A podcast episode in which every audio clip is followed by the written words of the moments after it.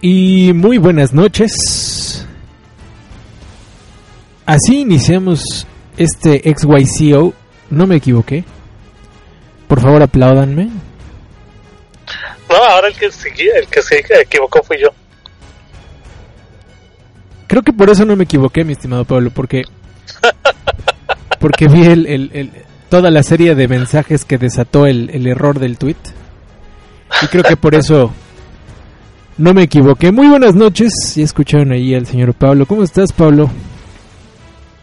Bien, gracias. Eh, ya mejor de la garganta, pero el clima definitivamente no está ayudando, por lo menos de este lado. ¿eh? Pues fíjate que estos últimos, bueno, hace como cuatro días por acá, por la Ciudad de México, han sido como los más fríos que hemos tenido, pero sinceramente este invierno se ha comportado de una forma muy pussy, muy maricona. No hemos tenido, no hemos tenido un invierno real, me parece a mí. Me parece a mí. Oigan al noruego. pues no tanto así como frío para que se te congelen las pelotas, pero sí algo de frío, ¿no? Siempre es necesario algo de frío, Pablo. Está bien, está bien. Yo que ya estoy viejo, como tú dices, ya tengo mis achaques de frío, entonces. Es correcto, hoy, hoy me toca hacer podcast con, con los sujetos que ya tienen tarjeta del incendio. Bueno, no, ya no se llama del incendio, es de cómo, ahora cómo se llama? Tarjeta de el Ah, sí, no tengo idea. Ay, sí, ay, sí, no tengo idea, no tengo idea. No sé qué. INAPAM, INAPAM, INAPAM. ¿Ves cómo si tienes idea, viejo? Nada, es que ya se te olvida. También eso. INAPAM o algo así. No, ni me acuerdo. INAPAM, INAPAM. ¿Ves? Ahora taparte viejo sordo. Y loco, por lo que me dicen muchos en el Facebook últimamente. pero, eh, yo sé que es una agarrada esto, pero no lo puedo dejar pasar. Loco, loco. Ah, ya vas a empezar. bueno, ya no lo digo, pues ya todos lo saben igual. Pues bueno, muy buenas noches, días. Ya cuando estén escuchando este podcast, pues si son tardes, también tardes. Ya tenemos Super Bowl. Bueno, desde la semana pasada ya sabíamos que había de Super Bowl. Este va a ser un previo de este partido que se avecina. Que la verdad es que en el papel suena para muy, muy, muy interesante. O se lee de forma muy interesante. Creo que pues los dos equipos tienen derecho a estar ahí, por así decirlo. Aunque siempre hemos platicado esta parte de que los Pats tienen una conferencia a modo, este, pues del otro lado creo que los Falcons sí demostraron que merecen estar ahí y realmente existen posibilidades de que se lleven este, este Super Bowl y eso es de lo que vamos a estar hablando durante, pues, no sabemos cuánto tiempo que dure este podcast. Para eso está el señor Stan, que ya lo escucharon. Saluda Stan, por favor. Sí, hola, ¿cómo están? Buenas noches. ¿Cómo les va? Ya, pues sí, listos para ya el partido, que finalmente pues es lo, es lo importante, ¿no? Ya en algún momento comenté que tanto relajo, tanto movimiento, tanta faramaya, pues como que, no sé, en realidad, ni cuando llegaron los 49 en su momento, creo que hubo tanto interés. Pero bueno, es parte del show. Pero ya uno lo que espera es el partido finalmente. ¿Cuáles son tus expectativas de este partido, Stan? Por Muchos favor. puntos. Muchos puntos. Muchos puntos. Sí, este va a ser un buen partido en cuestión. Yo creo que va a ser uno de los, ¿cómo decirlo? Uno de los partidos más espectaculares. Eh, realmente hay mucho optimismo eh, respecto a lo que sería la puntuación, que los dos equipos son capaces de anotarse 30 puntos cada uno.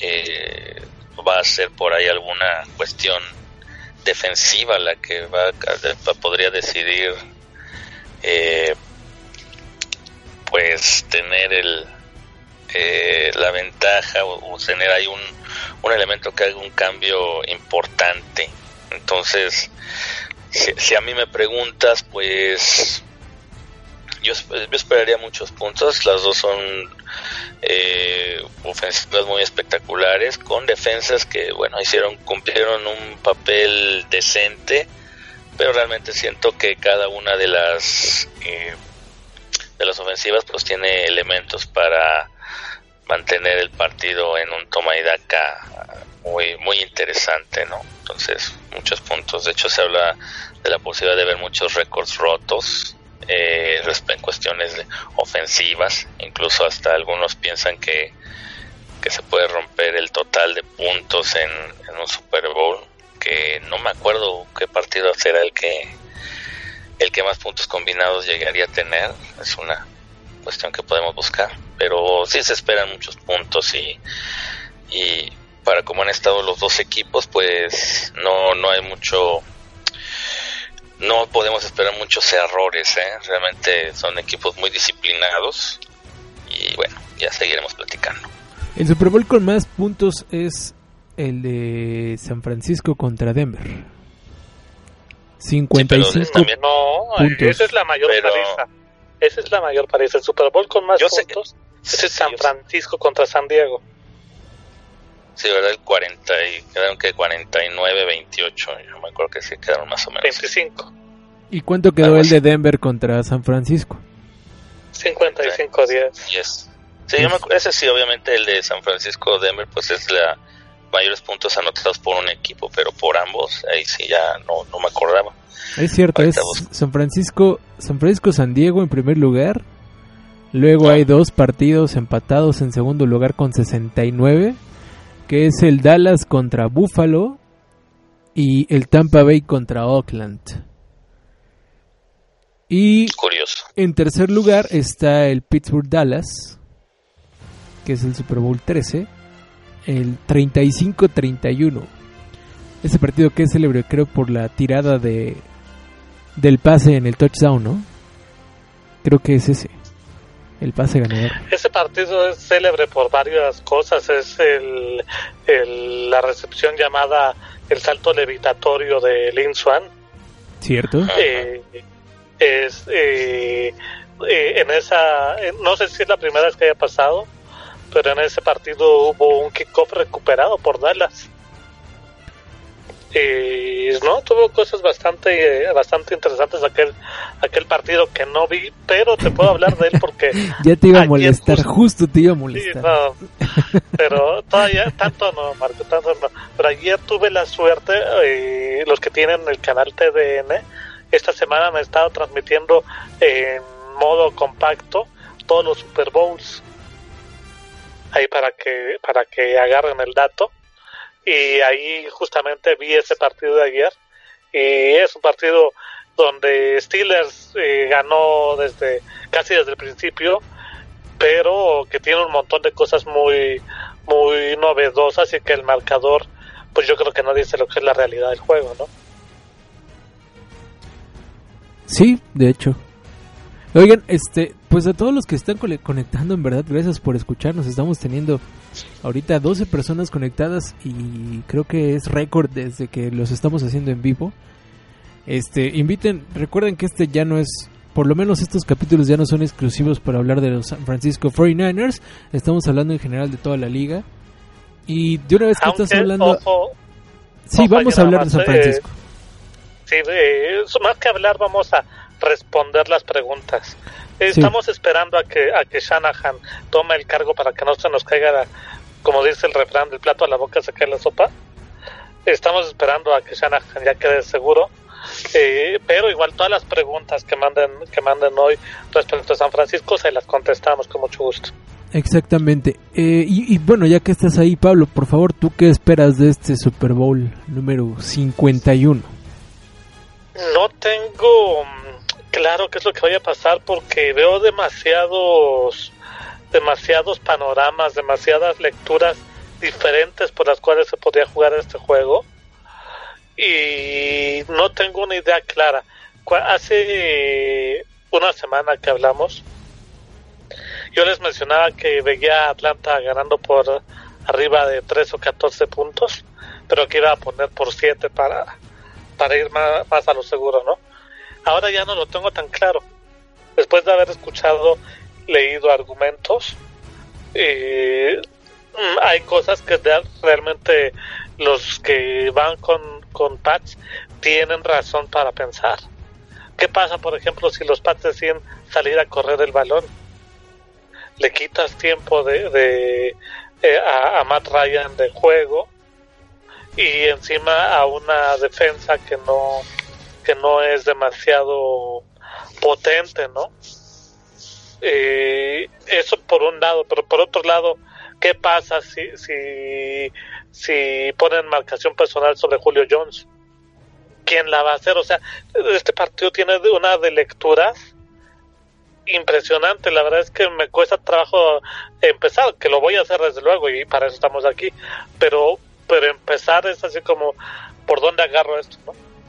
Si quieres, me arranco.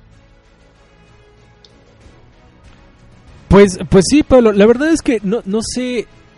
Yo creo que todos los Super Bowls pueden tener estas lecturas, ¿no? Todos los Super Bowls. Inclusive, eh, estaba ahí en los recuerdos que te avienta Facebook. Este. Pasaron lo de lo, lo que sucedió hace algunos años a los Seahawks contra los Pats, precisamente, ¿no? Y la mayoría de las personas estaba confiado en que los Seahawks iban a ganar, iban a barrer. Este, era lo lógico, parecía así, porque era el equipo más equilibrado, con mejor defensa, una ofensiva bastante, bastante que iba ahí avanzando. Y bueno, al final del día el, partido se cae en la última jugada. Este, la, jugada yo creo más inexplicable en la historia del Super Bowl. Y, y esas, esas, esas lecturas son las que tú dices que podría tener este partido. Y yo creo que por lo menos de esos 50 Super Bowls que se han jugado, 30 han tenido muchas lecturas, ¿no, Pablo? Pero ándale, arráncate. Te cedo los micrófonos. Eh, gracias, Marco. Eh, desde luego, eh, esto es una discusión y si quieren interrumpirme en algún momento, lo pueden hacer. pero porque quizás me vaya a tardar un poco en todo lo que yo veo. El principal factor que, que yo veo es los coaches. Los coaches se desbalancea totalmente hacia el lado de, Bill Belichick, iba a decir Parcells, pero no, de, Bill Belichick. y tiene un conocimiento demasiado profundo como para decir, esto es lo que va a ser de arranque conociendo cómo es Belichick. ¿Por qué no? La verdad es que solo los más clavados eh, eh, y yo creo que, que ni siquiera entre los fans, sino ya periodistas que aparte también son fans, quizás sepan cómo puede plantear algo Belichick. Pero el, señor tiene unas formas que sorprenden a todos, ¿no? Lo, lo ha repetido varias veces. Mete a un corredor desconocido y el corredor te hace 200 yardas y 4 touchdowns. Eh, se pone a jugar en, un, en una época donde nadie lo hacía, con dos alas cerradas que aparte fueron selecciones bajas y que nadie conocía. Eh, eh, hace cosas diferentes. Entonces, ¿qué va a hacer? Vaya usted a saber. ¿Qué es lo que yo haría si yo fuera Belichick? Trataría de imponer el juego terrestre con Blond, estar golpeando, golpeando, golpeando, ganando 4, 5, 4, 3 yardas, 4 yardas de nuevo eh, tratar de dejar el menos tiempo posible a, la ofensiva de Atlanta. Eh, no dejaría una marcación personal sobre, sobre Julio Jones. Eh, haces eso y se te viene el mundo de Atlanta encima, ¿no? Eh, sin embargo, también es, es otra complicación. ¿Quién tiene en el perímetro de los Pats las facultades físicas para poder retar a Julio Jones. No lo veo tampoco.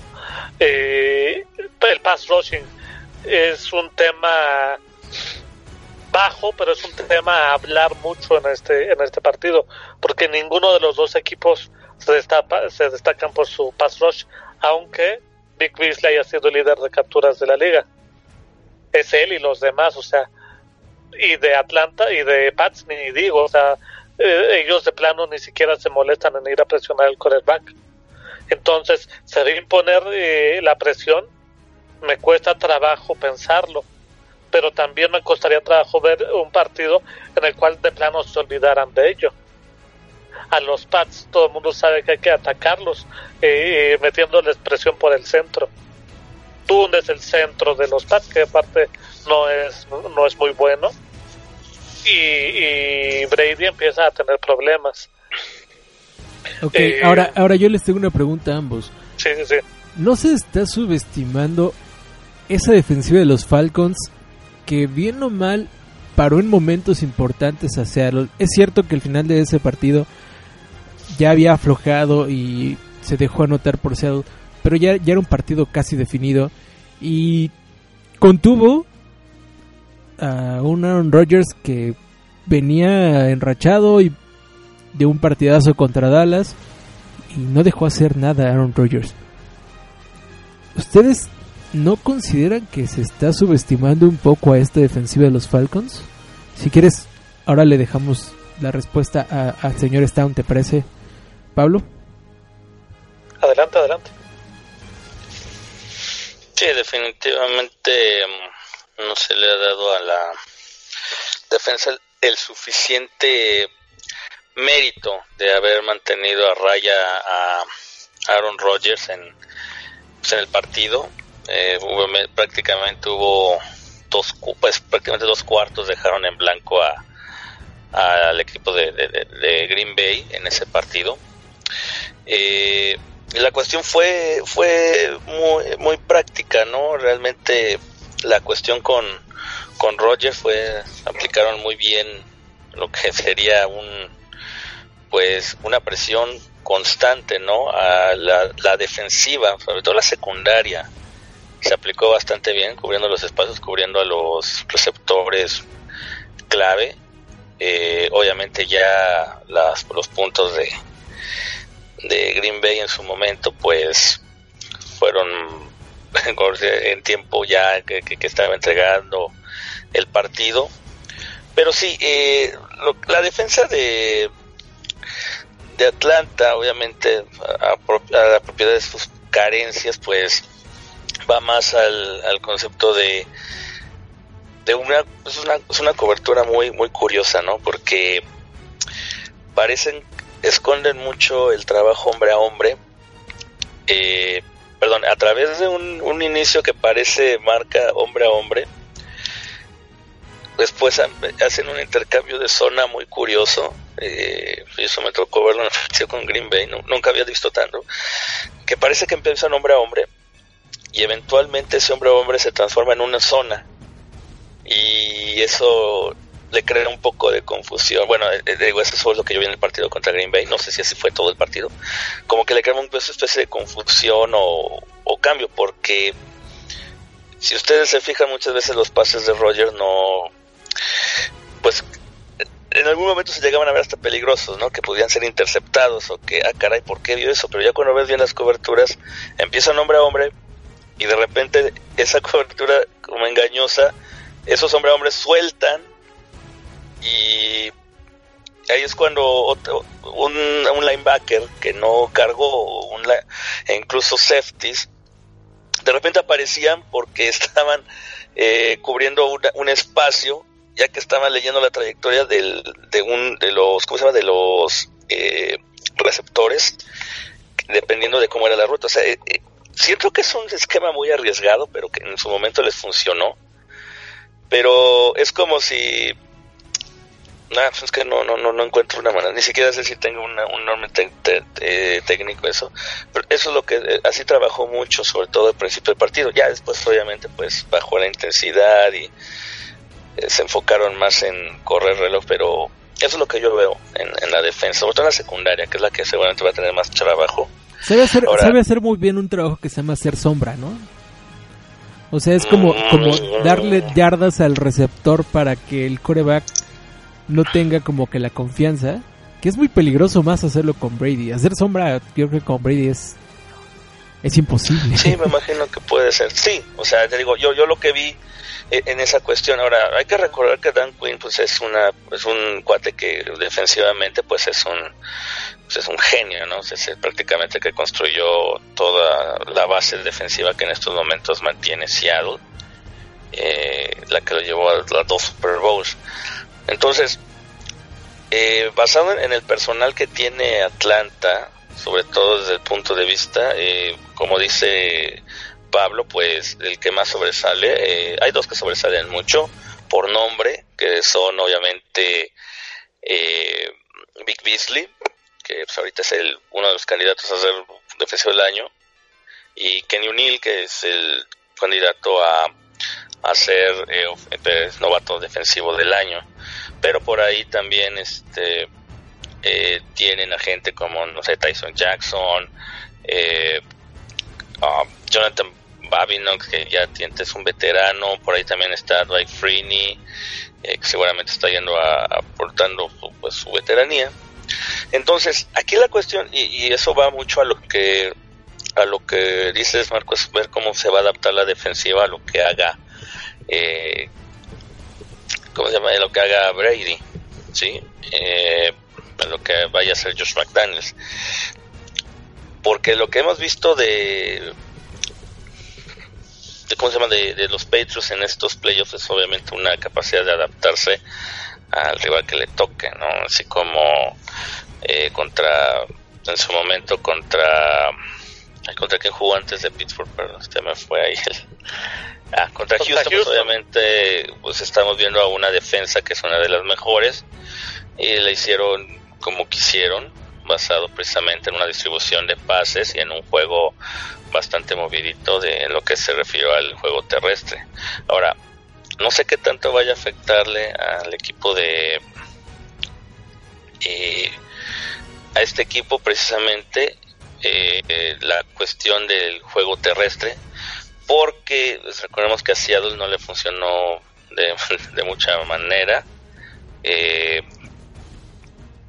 recordemos en el partido entre cómo se llama eh, Falcons y Seattle pues el, juego terrestre de Seattle pues se vio un poquito mermado. Eh, no sé, no, no tuve oportunidad de ver el partido, pero sí me imagino que por ahí hubo problemas. Y la cuestión de, de Pittsburgh, ¿no? Que Pittsburgh con lo que hizo más pues fue eh, un estilo de juego más directo, eh, explotando un poco más las capacidades de un jugador como Dion Lewis. Y hay por ahí un receptor, creo que es, no me acuerdo bien del nombre, a Chris Hogan. Hogan. Hogan. Y, y también una parte importante pues es ver el, enorme uso que les está dando a, a Martellus Bennett, ¿no? Que no es Gronk, pero sí está teniendo ahí una participación complementaria que también es, es de pues, mirarse, ¿no? Y no tienen receptores con mucho nombre, pero eh, ahí han, estado haciendo un, buen trabajo. Entonces, eh, el aspecto clave pues va a ser cuál de las dos defensivas es la que va a hacer el, el, eh, trabajo y ser capaz de detener al, yo siento y para eso para eso yo me quiero ir con, con el buen Pablo a ver Pablo ya sabemos que ya te, tu balanza se está inclinando un poquito hacia los Pats que sé que no son de tu agrado pero ya en tu análisis un poquito más frío. ya, de, ya, de, entrada tu lectura ya va mal. Los Pats siempre han sido de mi agrado. bueno, de, de esta parte, ¿qué, ¿qué, qué, tendrías que hacer tu coordinador defensivo de Atlanta, en este caso el head coach, para detener a Brady? Mira, eh, los Pats juegan una defensa, a ver si me puedo explicar porque yo no soy muy ducho en estas cosas, pero bueno, juegan una defensa cover 3. ¿Saben ustedes quién fue el último equipo contra el que jugó Patsy que jugó con cover 3? Los Pittsburgh. Pittsburgh jugó cover 3. Ajá, es verdad. Bueno, el último equipo que se le complicó. Vamos a salirnos por la tangente. Seattle, ¿no? No me acuerdo. Seattle me, acuerdo, juega... me acuerdo más de Pittsburgh, pero... Seattle juega cover 3 eh, básicamente lo que viene a hacer Dan Quinn es hacer lo mismo que hizo en, en, en Seattle. Y el cover 3, pues, ¿qué es lo que indica? Eh, tener un safety que esté eh, eh, marcando Exacto. la parte central del terreno de juego medio. hacia atrás. Pero ahí, Los- pero bueno, ahí el riesgo en un cover tree es que el cover tree implica en que los corners se tachan para atrás, Ajá, a cubrir precisamente las, la- la- los esquemas de la orilla y dejas al safety abierto y generalmente el otro safety se queda cubriendo la zona intermedia. Sí, Pues deambulando. nosotros sabemos que a Brady le mal. encanta trabajar esas zonas intermedias, ese es el riesgo. Eh, aquí, aquí viene una, una doble lectura. Para hacer un cover tree que te sirva debes de meter, eh, especialmente a la hora de hablar pase, debes de meter mucha presión al quarterback. Exacto.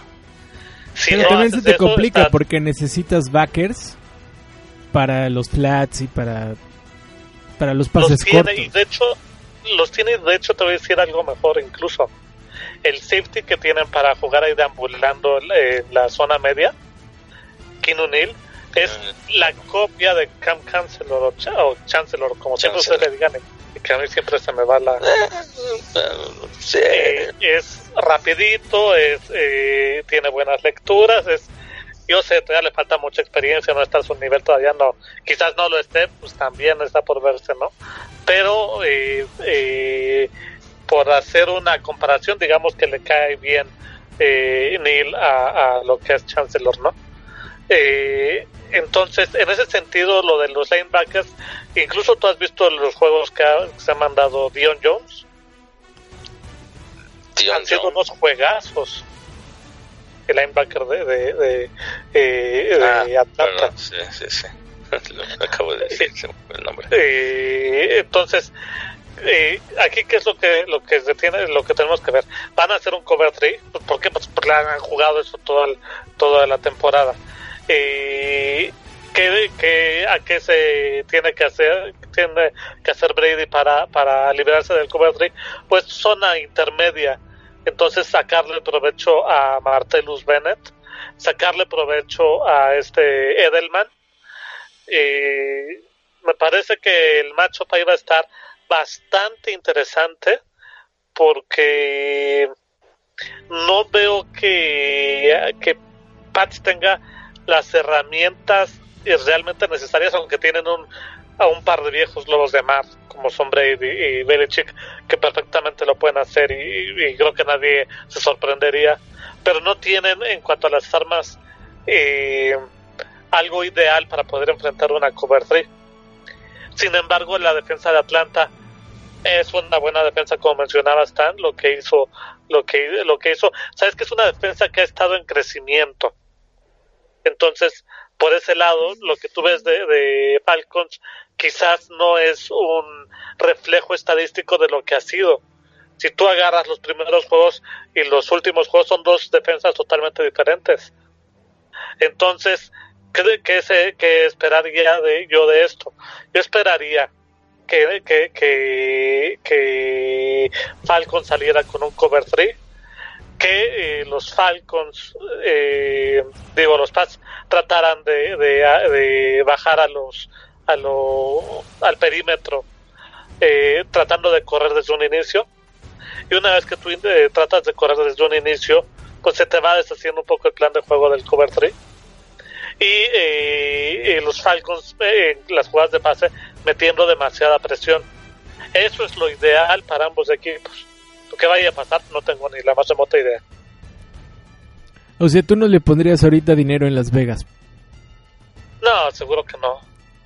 Bueno, ni ahorita ni nunca, yo no soy apostador. Eso se lo dejamos a Nánchez. Si tuvieras Pero el dinero, Pablo, ¿sí, po- sí pondrías dinero o no? O sea, si tuvieras, no sé, Si me regalaran el dinero para eso, sí. Si tuviera el dinero, no, ¿para qué? si tuvieras el éxito de Trump en los negocios, Estaría seis veces bancarrota. Eh, Bueno, si ahora- fuera ahora yo le pregunto al... Te Bueno, lo ok. pongo en otro. ¿Ah? Dime, dime, dime.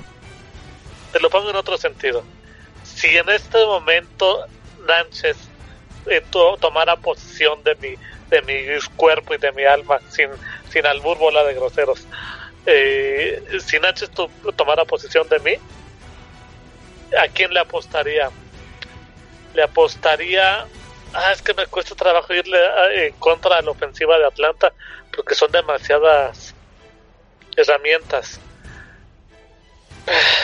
No lo sé, me híjole.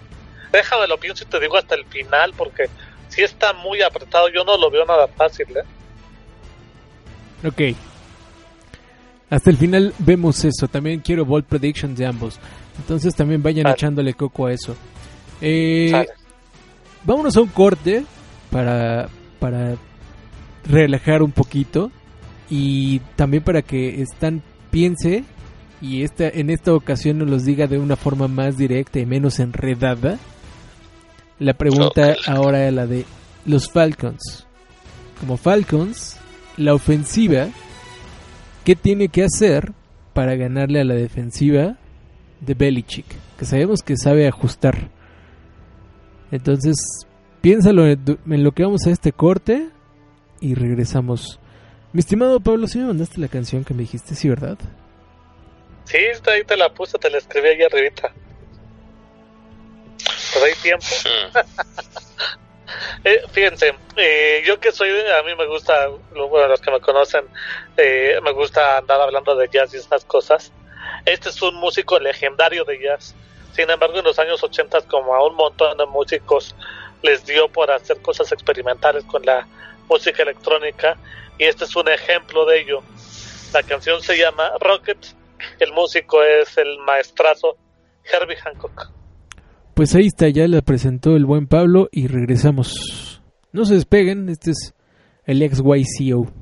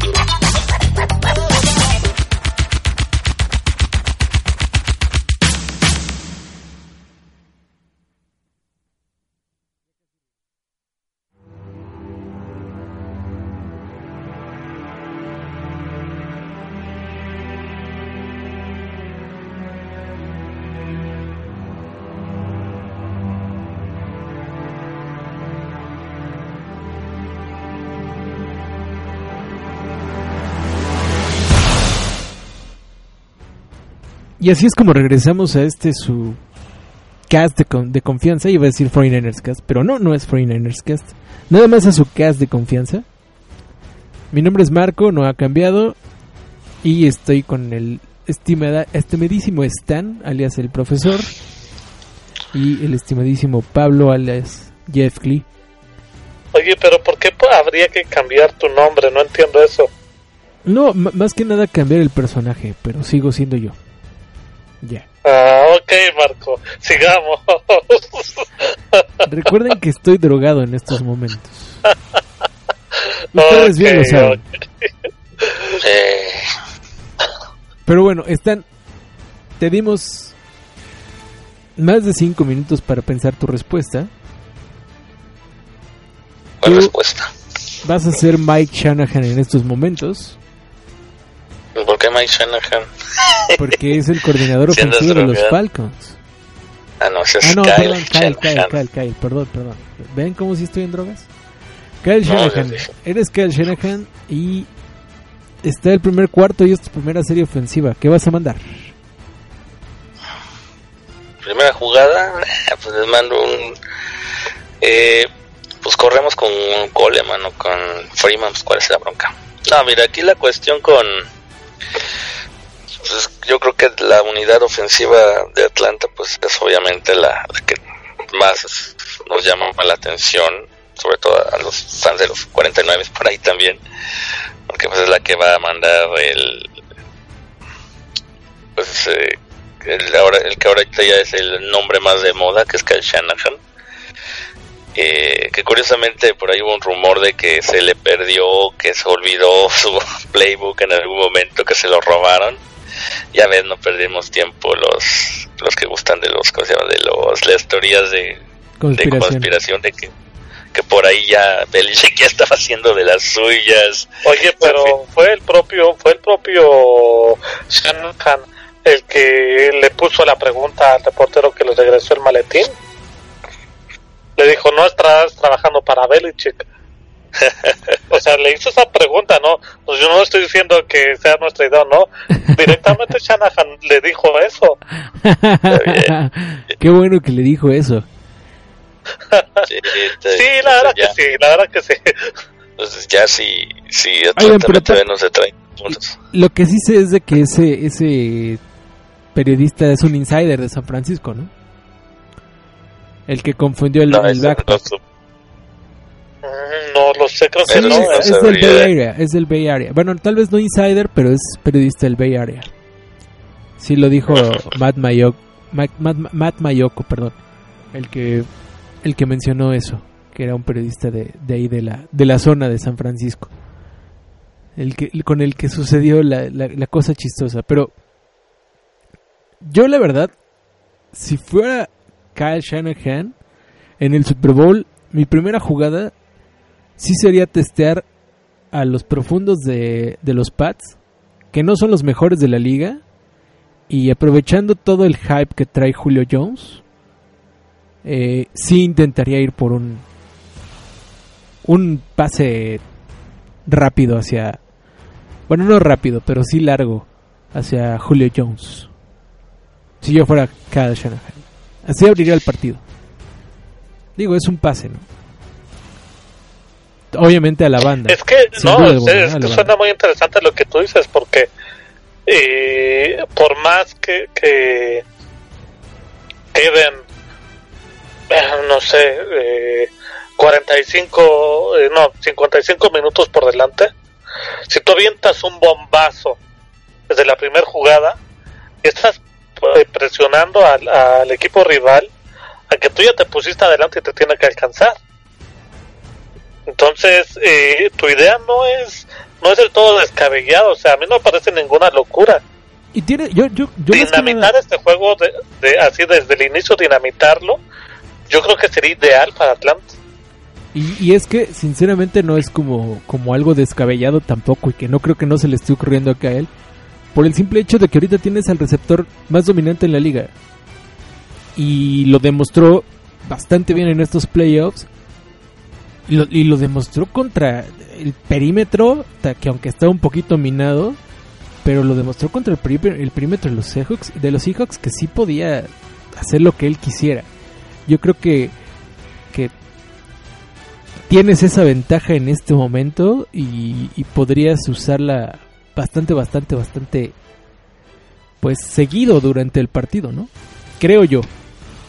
Es mi, es mi, mi sentir que se podría hacer así. Tú, mi estimado Pablo, digo, ya dijiste que sí podría ser una posibilidad, pero ya, ya en tu, tu, en tu razonamiento que ya hiciste, ¿tú qué, se, qué, qué, qué harías para, para ganarle a Belichick la partida haciendo Kyle Shanahan? Si yo, si yo saliera a, jugar con Atlanta, creo que aparte no va a hacer nada de lo que yo estoy pensando, pero si yo saliera a jugar, eh, a, a, poner cómo debería salir a jugar Atlanta, tendría eh, que correr eh, con buenos resultados al inicio del juego, eh, después soltar un poco pases, si se pueden largos, yo no digo inmensos de esos de 60 yardas y a ver qué sale. No, no, no, estoy hablando de un pase de 20, 25 yardas. Eh, si se pueden largos, bien. A las zonas intermedias, desde luego, de 10, 15 yardas. Eh, y entonces, una vez que ya haces eso, empezar a usar a los corredores como en screen pass y en, en jugadas de estas de donde salen de como válvula de protección, como dicen aquí en México. Eh, y ahí ya los si caes en ese juego me parece que los tienes. Ok. Y también a ti te pregunto la parte de la defensiva. ¿Qué tiene que hacer la defensiva? Ah, no, eso ya te la pregunté. La defensiva de los Falcons. Para sí, eh, me faltaría la defensiva, la de defensiva los de, de, los Pats. Para. ¿Qué tiene que hacer? Parar a Matt la verdad es, Ice. Sí, la verdad es que en este sentido tengo poco que aportar porque eh, conozco como todos nosotros conocemos a la, a la defensiva de, de los Pats, pero como no tienen pass rush y no les interesa encima tenerlo, entonces me cuesta trabajo pensar en cómo van a, a, atacar a Atlanta sin pass rush. Es algo que no me he podido plantear, o sea, algo debe de tener planeado para esto eh, Bill Belichick, porque sería mi, mi situación ideal y como a, a, a, los Pats de plano no les interesa, pues ¿qué van a hacer? Pues no tengo idea. Ok. Está interesante este análisis. Ahora quieren hablar de, de, Lady Gaga y el medio tiempo. Creo que Pablo tenía como quería como media hora de este podcast para hablar de eso. no, no tanto así, pero eh, es mira, eh, vamos a decir do, eh, tres cositas respecto a, cosas que van a pasar en el Super Bowl. Eh, prefiero, justamente me quejaba un poco de que el podcast de NFL se la pasó una hora hablando de cositas alrededor del Super Bowl y no del juego. Entonces no quisiera querer lo mismo, pero voy a decir tres cositas que me llaman la atención para los tiempos que se están corriendo. Quien lanza la moneda es eh, George Bush padre eh, y no deja de ser un republicano, sí, pero un republicano que no apoyó a Trump también. Eh, quien va a cantar el himno nacional son las actrices de la obra esta de teatro que le, que le silbaron a, a, Donald Trump, ¿se acuerdan cómo se llamaba? Es... Ay, ahorita te digo. Eh, bueno, van a cantar eh, un par de actrices de, de, de esa obra de teatro eh, el himno nacional. Entonces también es algo así como fuerte, ¿no? Y Lady Gaga por sí sola es hater de Donald Trump, ella misma lo ha dicho, ¿no?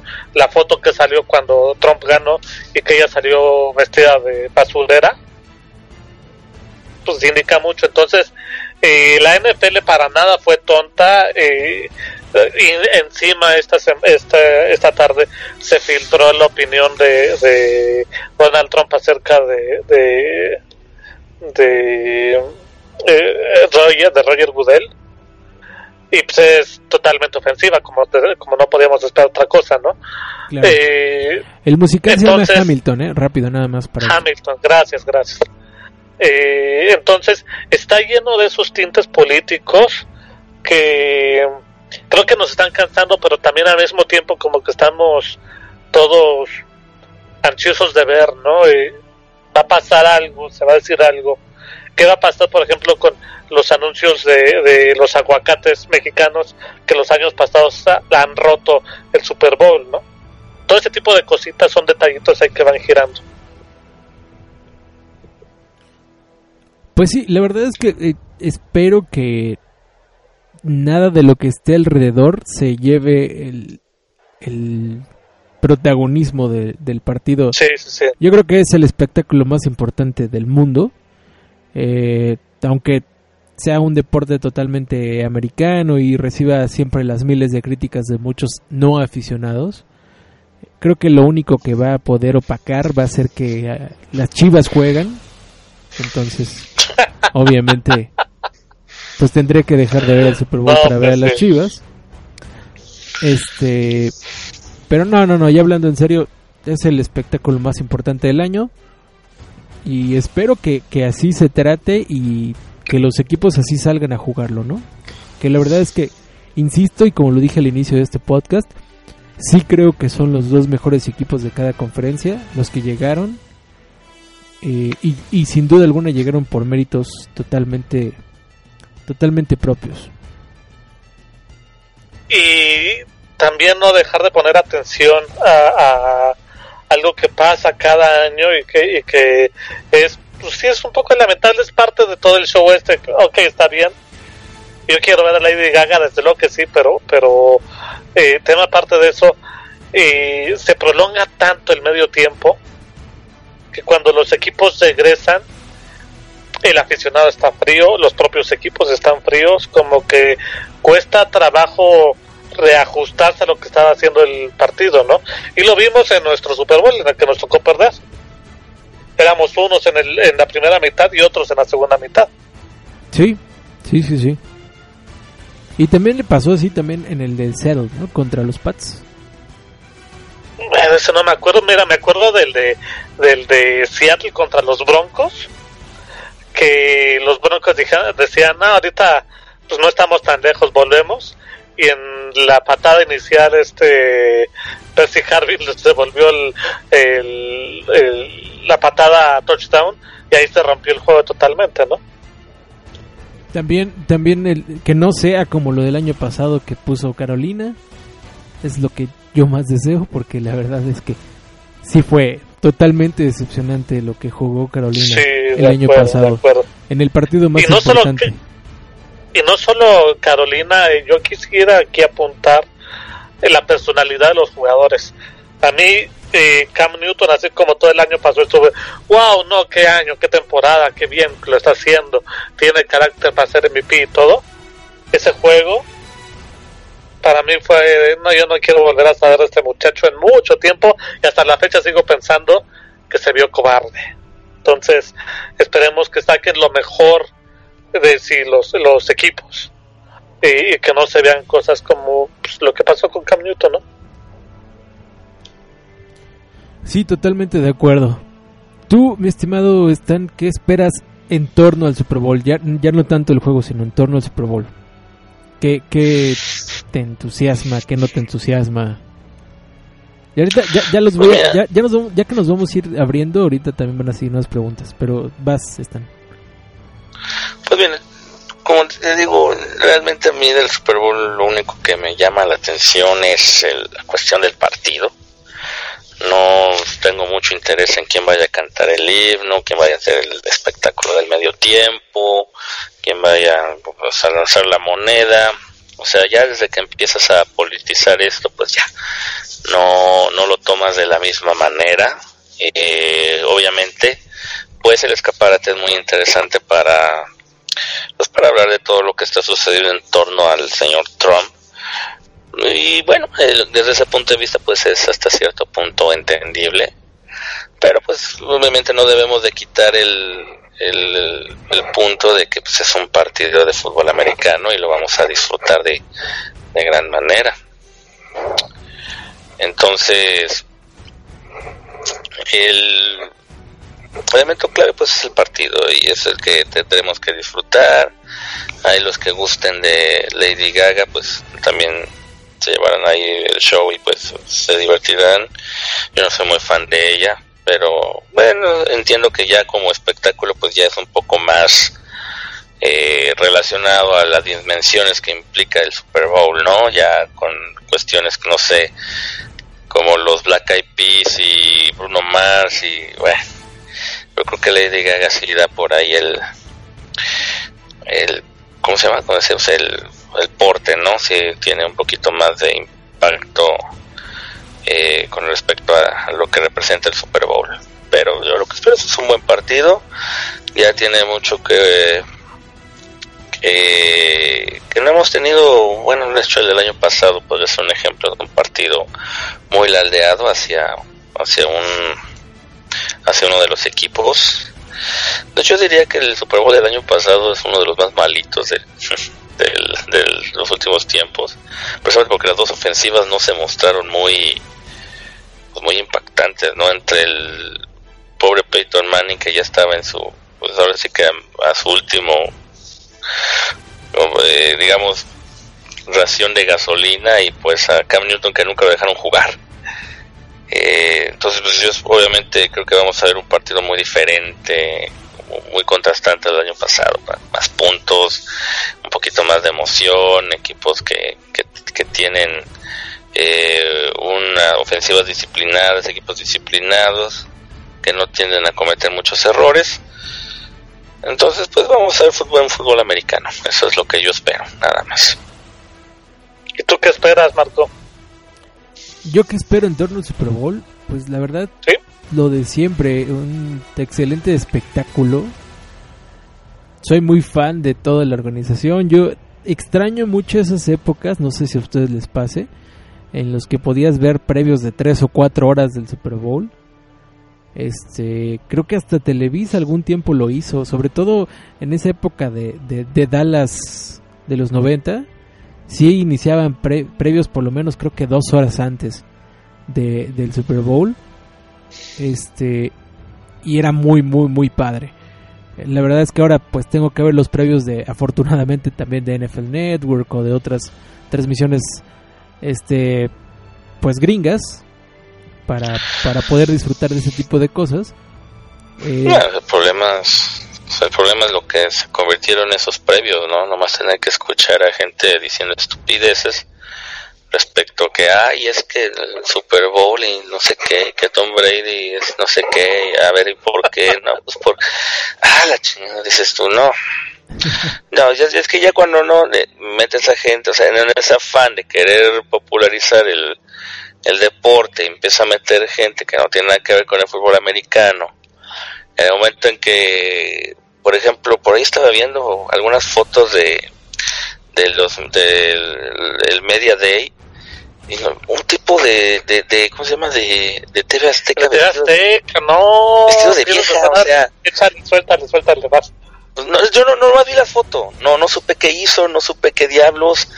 Entonces no, dije, es que no necesitas más, pero di lo que pasó en la foto.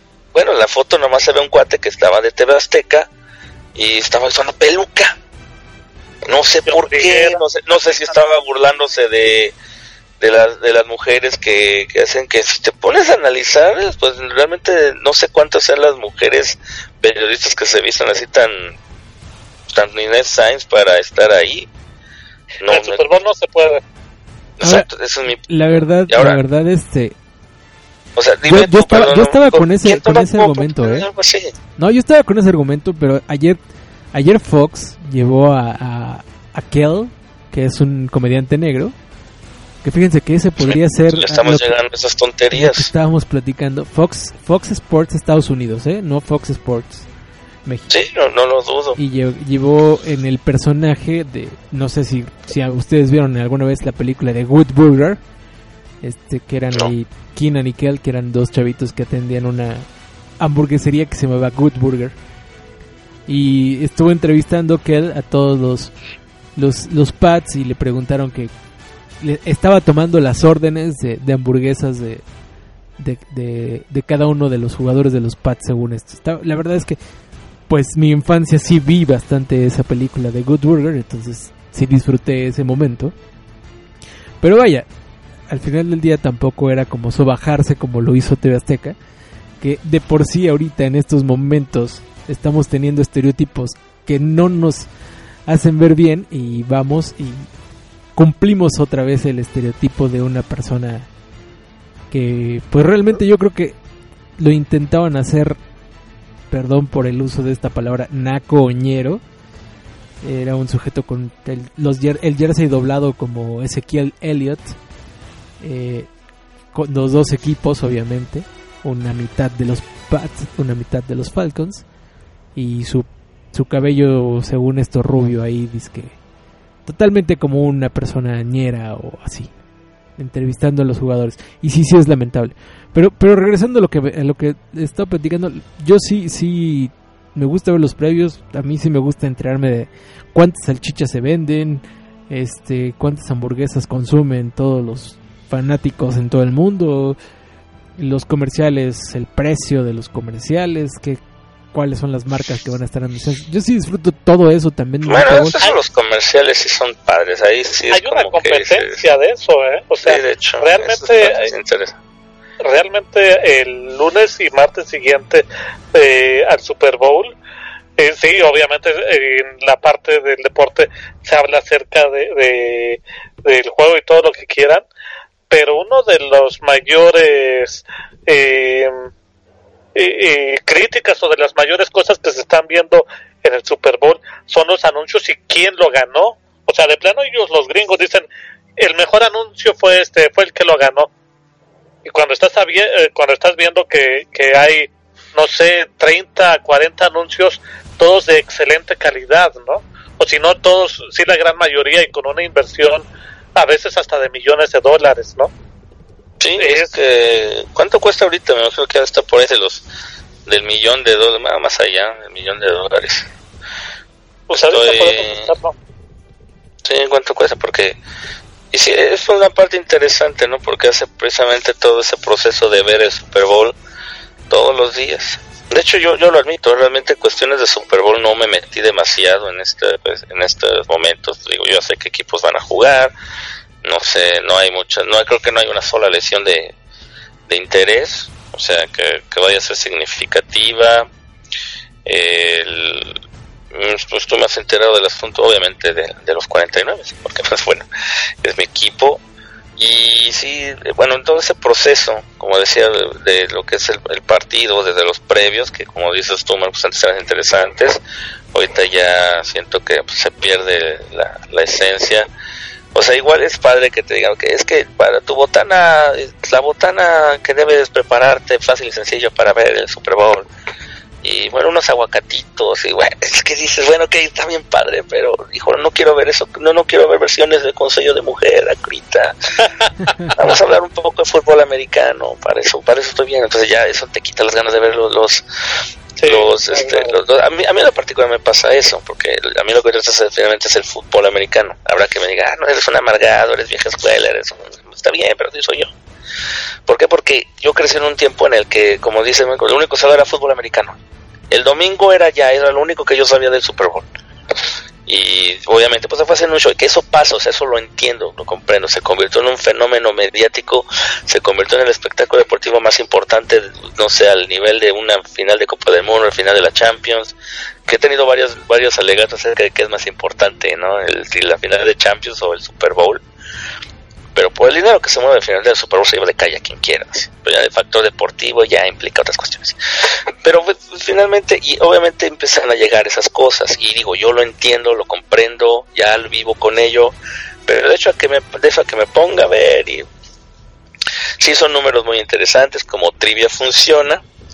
Y de hecho una de las cosas que, que yo siempre he admitido es que yo no me sé ni por mil, ni por error el orden de los Super Bowls o sea, si me pregunto, ¿quién ganó el Super Bowl 28? No tengo la más mínima idea. Mejor dime. Dame, dale mejor tú. y el 29 San Francisco, chavo. Sí, pues por eso me. Creo que Y eso el es, es 30 lo único que me sé. Y el 30 Es que el, Dallas. el número, el número 50 pues uno se acuerda porque es un número sencillo. Pero bueno, ay, es que el número 45 se palama. Mejor yo voy a ver quiénes jugaron y ya es más fácil que te diga. Pero si eso es una cuestión que si me falla. Bueno, sí, me falta La pregunta aprenderme que bien. hiciste, ¿cuánto cuesta un comercial en este Super Bowl? Está de 5 millones a 5.5 millones. 30 de- segundos. De 30 segundos, obviamente, dependiendo de pues el momento en el que esté. Creo que el más caro de 30 segundos es cuando hay pausa de 2 minutos, que supongo ese debe ser el, el de 5.5 millones. Y ojo porque hay anuncios de un minuto. También. Es más, hay anuncios todavía más largos, pero pero creo que, eh, o no sé si de la NFL ya lo, habrá prohibido, ¿qué onda? Pero hay anuncios de un minuto, entonces te estás gastando ahí 10 millones de dólares solo en pagar el anuncio. Luego la producción ya es otro tema, o sea, el tema allí es bastante interesante. Eh, hay un detalle que me gustaría mencionar acerca de lo que dijo Stan. Quizás sea un poco eh, repetirse, pero aclarando una idea. Eh, de una u otra forma, a lo largo de toda la temporada, eh, vemos en las diferentes televisoras que le hablan al aficionado común del NFL. Si quieren con sus metidas de pata, con sus errores, pero eh, no se tienen que andar explicando todo el tiempo ni, ni mencionar eh, que Aaron Rodgers es una bestia porque ya todos lo tenemos dado por sentado, ¿no?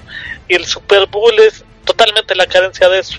Como el chiste es atraer a las masas y hablarle al aficionado que no llega más que a este juego, entonces se vuelve para un aficionado común, yo no digo un hardcore, para un aficionado que, que cada, cada semana se avienta tres juegos de fútbol americano o dos juegos de fútbol americano eh, por semana, se vuelve bastante tedioso y fastidioso esto de, de simplemente la transmisión, eh, casi como si estuviera hablando para retrasados mentales.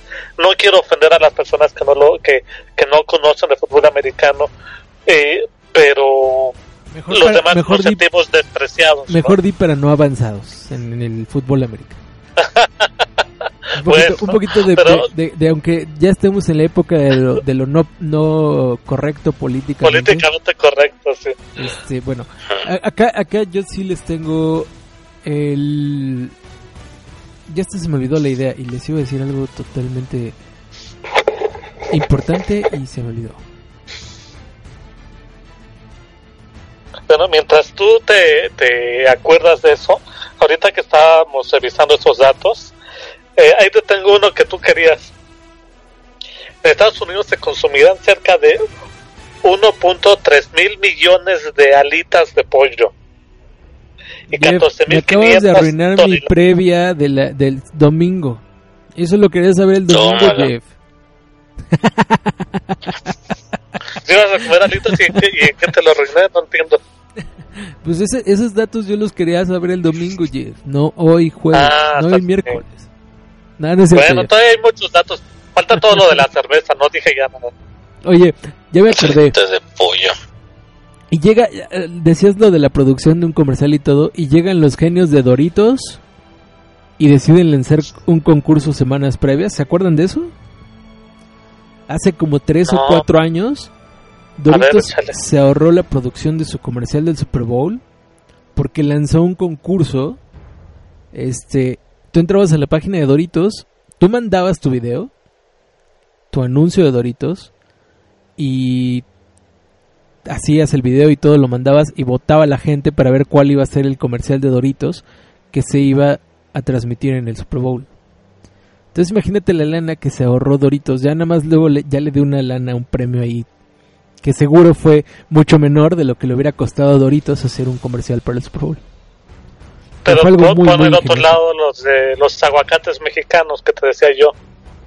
Ese comercial es magistral y de producción tiene mucha idea, pero poca inversión.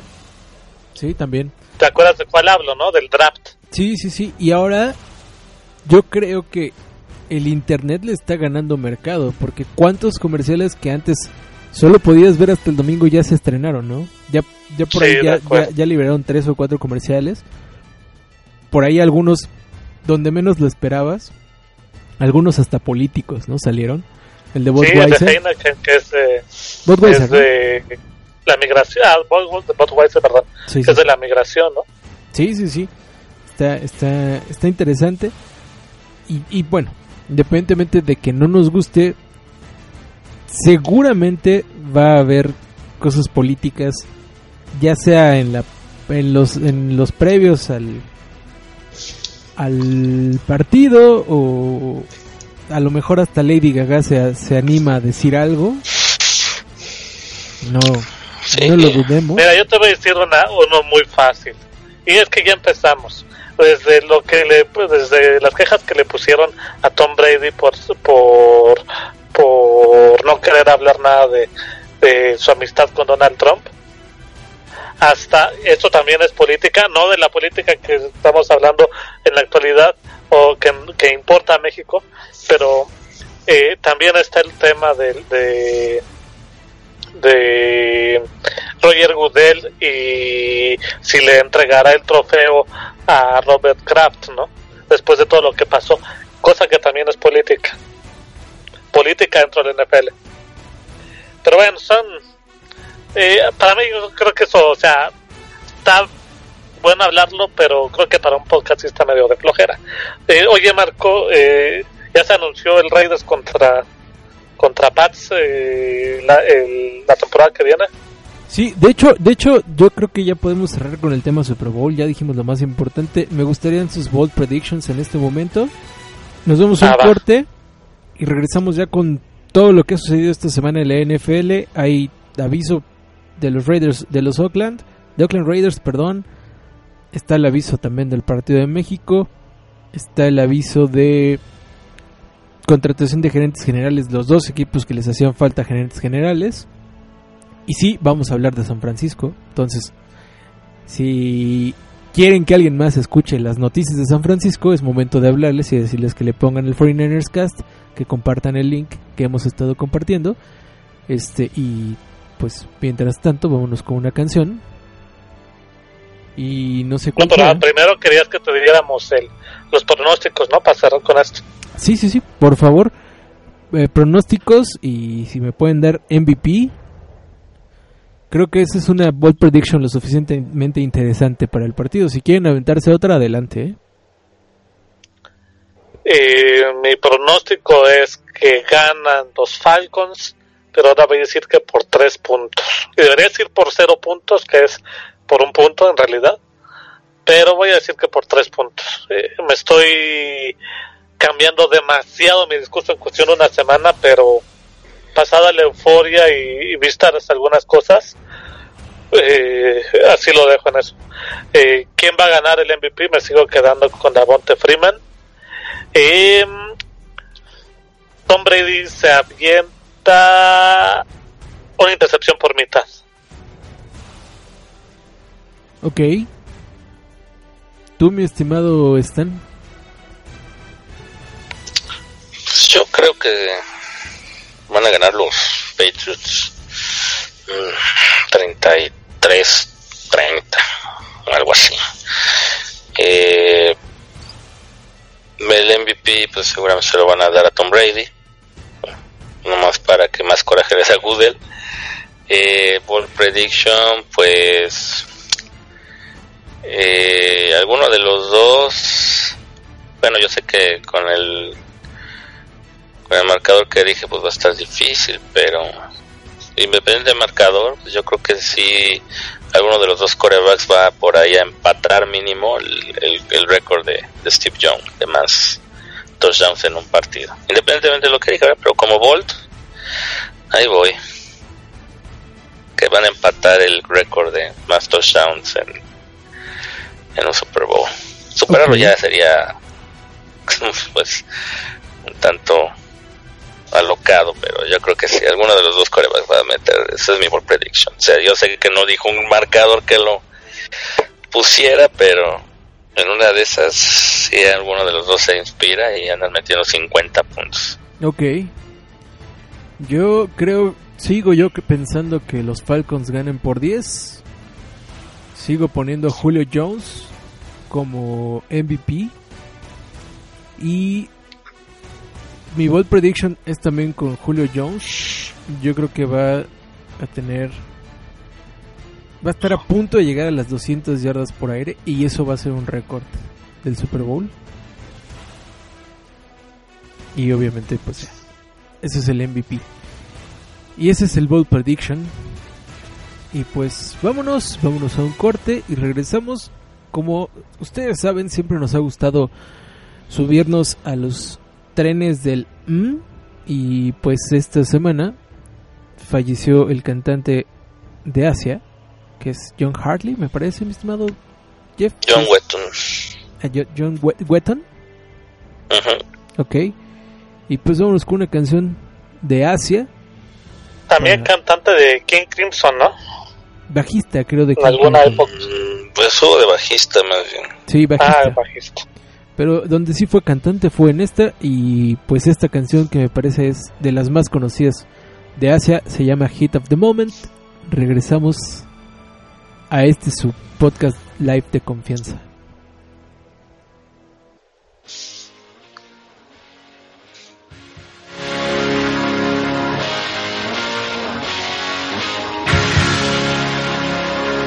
I never meant to be so bad to you. One thing I said that I would never do. A look from you and I would fall from grace. And that would wipe the smile right from my face. Do you remember when we used to dance? And incidents arose from circumstance. One thing led to another, together songs unsung. It was the heat of the moment. Telling me what my heart meant. The heat of the moment. Showed in your eyes. And now you find yourself in 82. The disco you. Can't concern yourself with bigger things. You catch a pull and ride the dragon's wings. Cause it's the heat of the moment. The heat of the moment. The heat of the moment.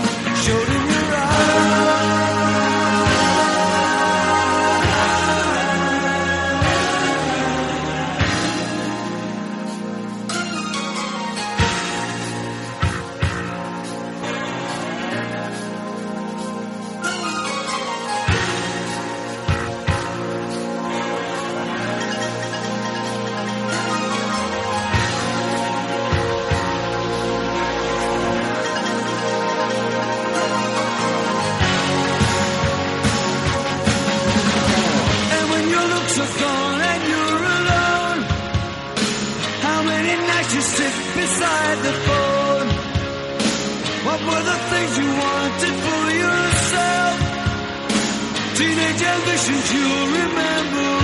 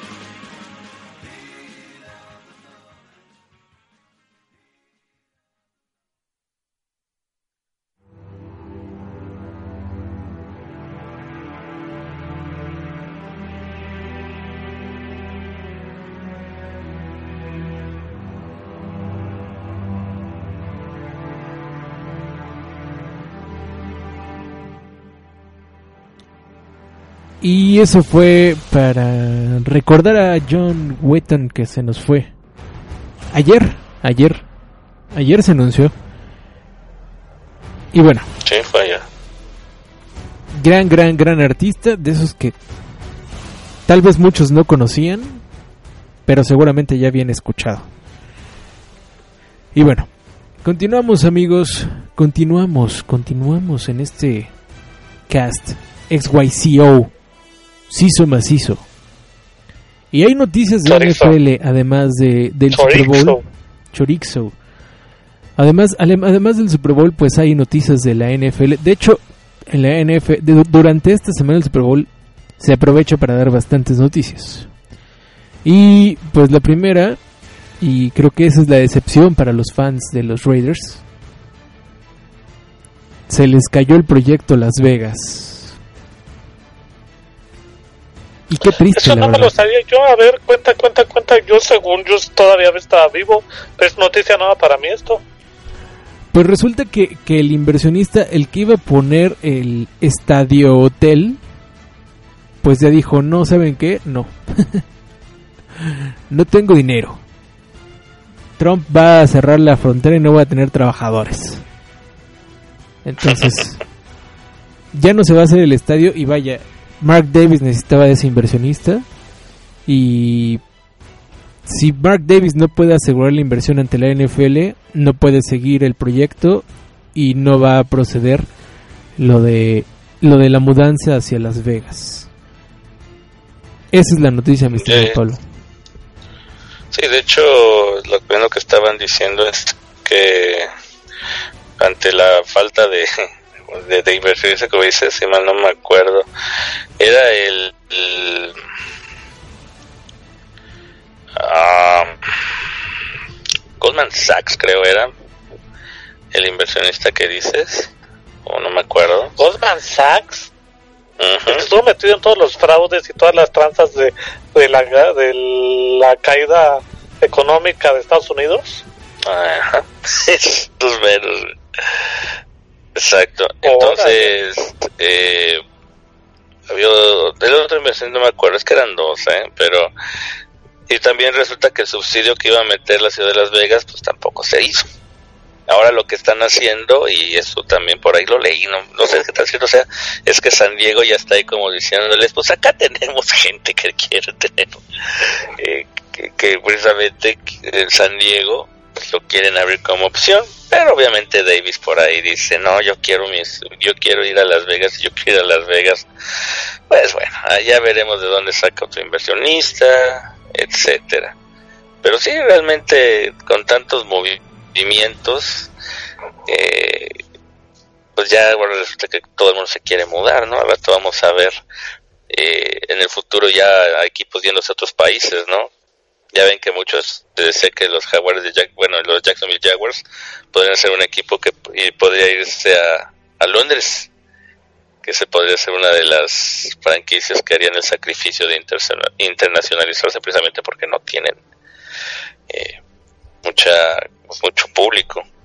A mí se me hace una, una tontería irse tan lejos. Una verdadera tontería.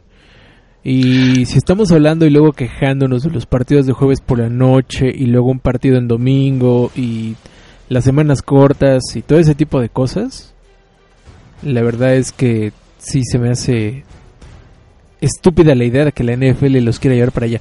Me gustaría, Pero, pero salvo por la situación que ahorita ya está en México, pero a lo mejor Canadá sí podría entrarle al quite para un equipo. O de plano, sí, yo sé que es un sueño guajiro, pero yo creo que sí, una ciudad como Monterrey podría tener la infraestructura necesaria para un, para un equipo de NFL. Creo yo, ¿eh? Sí, no es mala idea. Pero estaría padre porque en Londres sería domingo por la noche siempre. porque pues juegan a las, tendría que jugar a las 7 para que aquí se que ajustarse al mediodía de, de acá, de estos lares. No, pero también podrían hacerlo creo que a las 3 de allá y se juega a las 8 o 9 de acá, ¿no? De la mañana, sí. Que creo que así Pues, es como sí, se ha hecho flojera. últimamente. Qué flojera. Pero sí, ya sabes, hay que internacionalizarnos. Es correcto. Y pues la otra noticia también corresponde a los Raiders. Y en esta ocasión contra uno de los equipos contendientes en el Super Bowl. Ya está confirmado que los Raiders una vez más ceden una localía para jugar contra los Pats en la temporada 2017. ¿Van a, van a ir al Hay una- estadio, amigos? No. Hay una cosa que yo no entiendo aquí. Ok, ¿Cuál ya es? todo el mundo sabe que, que, que los Raiders despreciaron a Oakland y que se van a ir. Ok.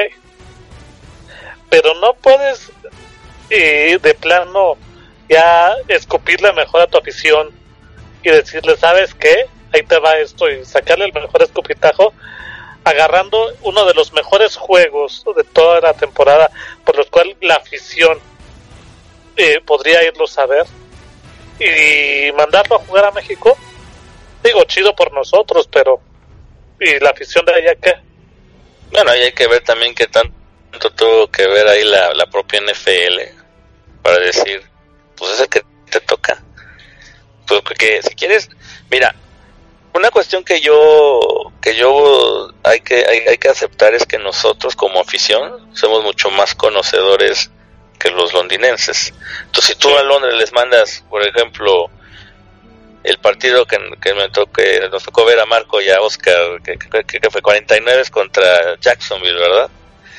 Digo, ah, con toda honestidad, yo creo que ese partido pues, serían los fans de Niners. No creo que viera la emoción. Pero si tú traes a los Patriots, que son, digamos, el, el equipo millennial por excelencia, eh, y a los Raiders, que tienen una considerable afición aquí en México, eh, pues yo creo que met- metes a mucho más gente, ¿no? Y, y, eh, creas una, un ambiente, porque, porque la gente, quieras o no, pues es conocedora. O sea, los Raiders es un equipo, pues, a lo mejor, que, que, afortunadamente tuvo ese boom esta temporada, que lo hace un equipo atractivo, incluso desde el punto de vista no solo popularidad, sino eh, un equipo atractivo para ver jugar. Y obviamente traes al equipo, eh, pues, si lo quieres de moda, como lo quieres decir, pero y ahí va a estar la, la afición. Si tuvieras traído un partido, no sé, un Jacksonville, Arizona, pues a lo mejor no hubiera tenido el mis- mismo impacto. Sí. Aparte dices, bueno, es que ¿por qué no se traen a Pittsburgh, a Cowboys? Pues porque yo creo que muchos de esos dueños si tienen suficiente peso para pintarle el dedo a Goodell y dicen, no, no te voy a dar un grupo de estas, pero sí, pendejo, ¿crees que te voy a dar un, entonces, pues, ¿a quién se agarra? Pues a los que ahorita eran como patitos feos porque están como abandonados o, como dices tú, perdidos, o sea, están como judíos, están técnicamente judíos errantes, ¿no? Pero ya Entonces, lo mejor lo que deberían hacer los Raiders es jugar 4 acá. Ya mejor. Reparten 4 acá, Pues sí. 4 allá y ya. No, y además Pero estaban es diciendo, justo. además estaban diciendo que por ejemplo los Raiders sí generaron más dinero con el partido aquí contra los Texans que el que hubieran podido generar en, en, en Oakland. O sea, tal vez no es mucho la diferencia, pero sí generaron más dinero.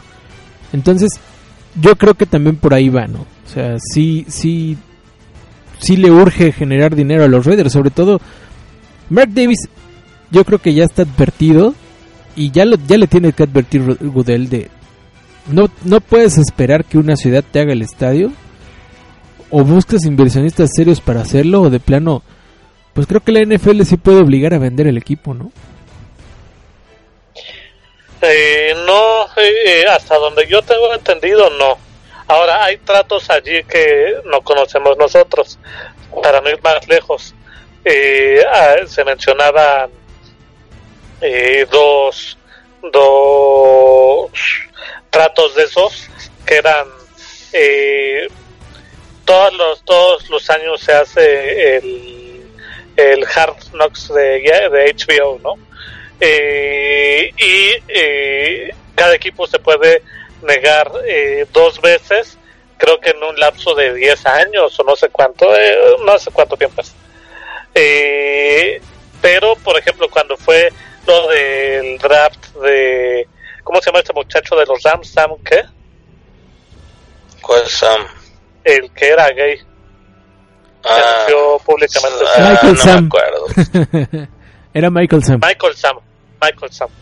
Eh, cuando se anunció eso, eh, había sido de que eh, le habían dado a, habían drafteado, había la NFL dicho que quien lo drafteara no iba a salir en, en Hard Knocks y entonces pues eh, los Rams que ah, se rumoraba muy fuerte que iban a salir ese año dijeron pues ahora le tomamos en quinta sexta ronda y ya ya no nos olvidamos de este de este cuento no Eh, o sea esos tratos en oscurito en la NFL sí se dan pero lo que yo tengo entendido es que para que un equipo vaya a, a, a, a un lugar es porque quiere, o sea, no lo pueden forzar a.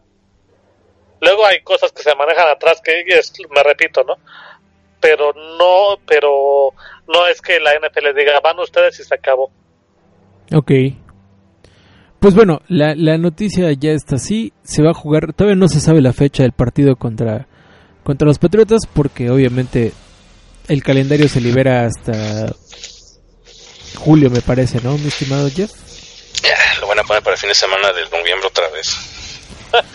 Pues sí, es Para muy el probable. el- Es muy, muy probable que se haga otra vez por noviembre. Entonces, todos los aficionados de los Raiders o de los Pats, que ya también hay muchos aquí en México, pues vayan ahorrando para ir a ver a sus equipos. Y bueno, también esos que, quieren ver un partido de NFL. por ¿eh? la que puede ser un partido tan, tan llamativo es porque a fuerzas los hacen de, de la noche, ¿eh? Si lo puede hacer un domingo por la noche o un... Este, Lunes. Sí, pero generalmente en domingo. Y de- el pasado fue el lunes por la noche. Fue, de hecho, fue el primer Monday Night en la historia fuera de Estados un Unidos. En Londres. Pero bueno. Sí, de hecho. Totalmente, totalmente en lo cierto están. Pero bueno, veamos, veamos qué, qué sucede con los Raiders. La verdad es que sí deberían de encontrar pronto casa. Sobre todo por nuestro estimado Nanches que está muy triste ahora que, que su segundo equipo no tiene estadio. Nos, nos pidió, nos pidió cargar pila a alguien que nos está escuchando y pues ya, ya le estoy cargando pila Pero- a él. ¿Sabes qué? No, más que judíos errantes, son jodidos errantes, ¿no? Porque de verdad los, los Rams, digo los Rams, los Raiders,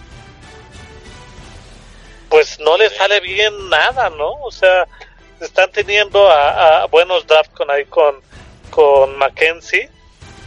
Y, sin embargo, se les lesiona el quarterback, se les suspenden a Alton Smith todo un año.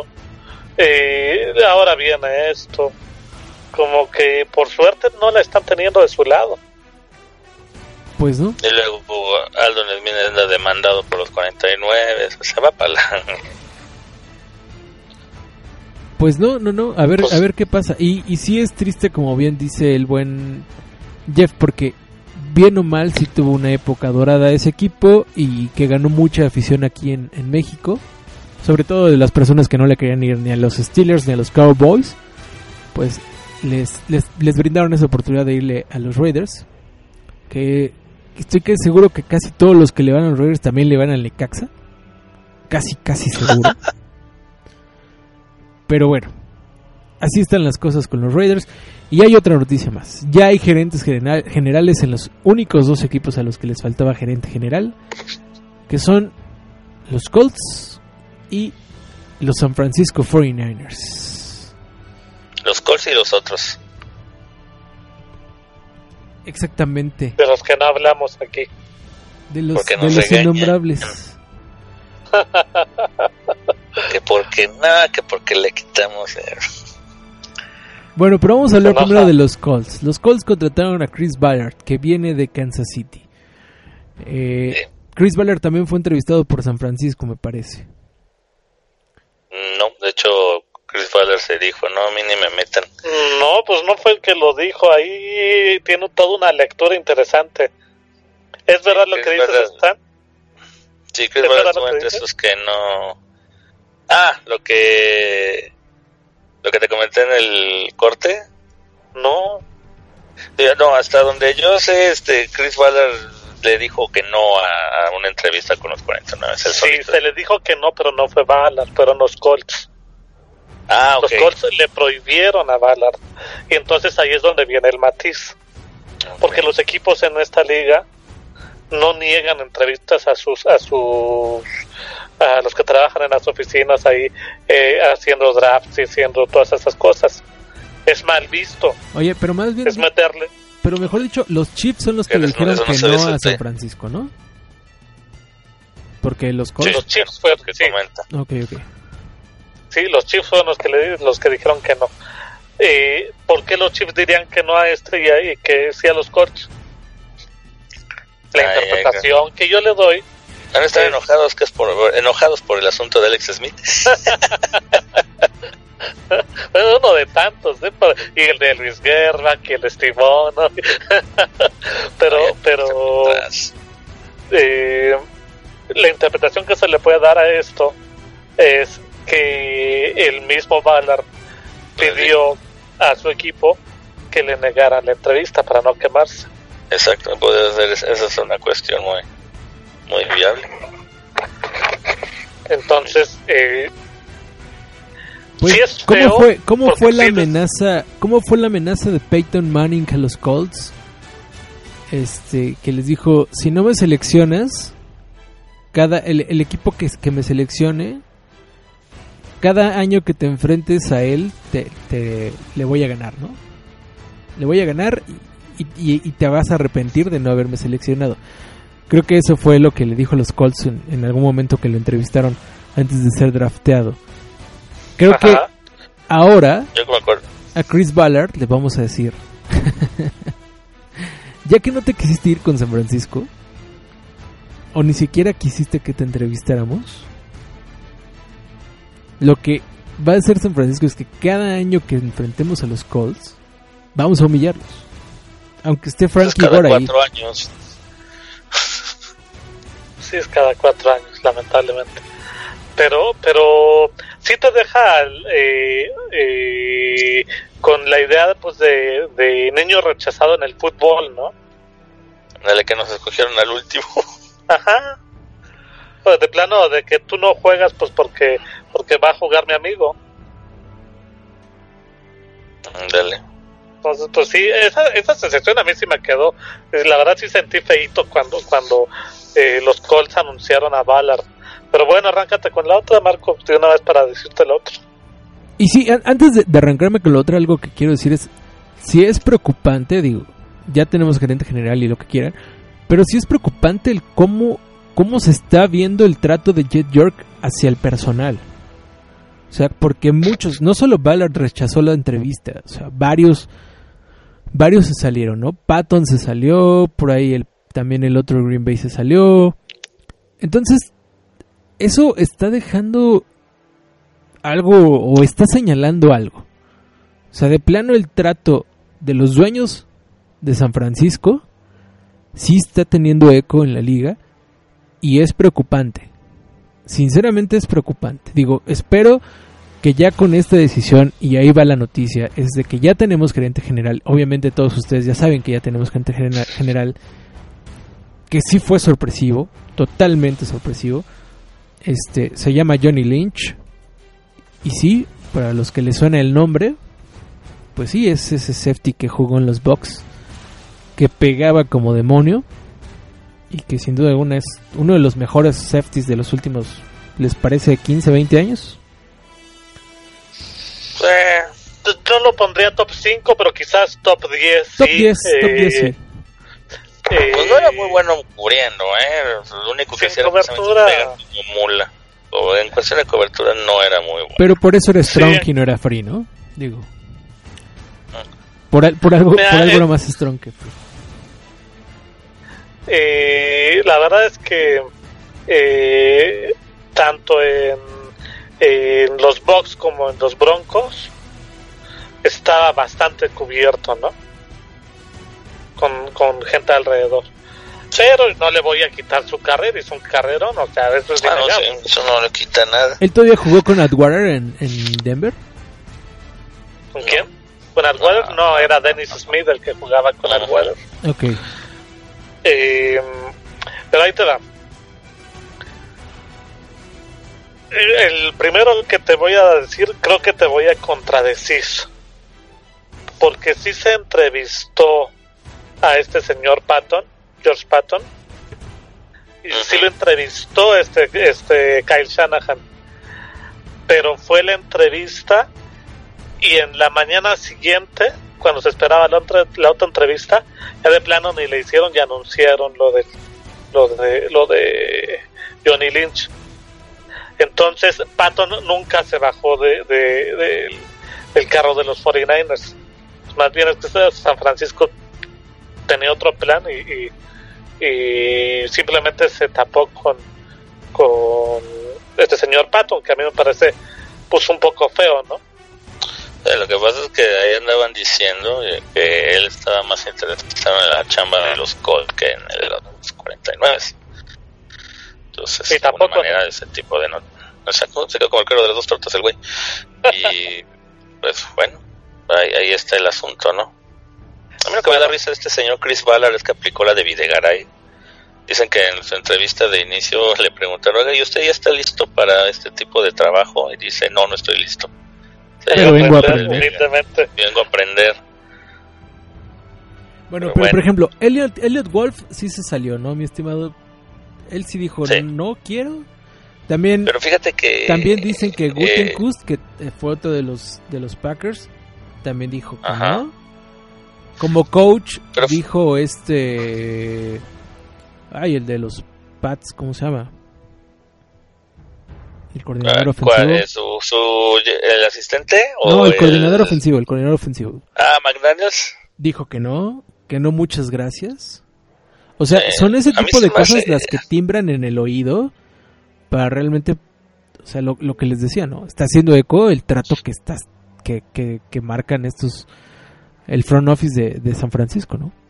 Bueno, Ah, los pero a mí dueños. se me hace que Josh McDaniels es porque le han de haber dicho, le, le han de haber aplicado la de Bill Walsh. Sí, hombre, tú te quedas con el equipo cuando, cuando se vaya Belichick.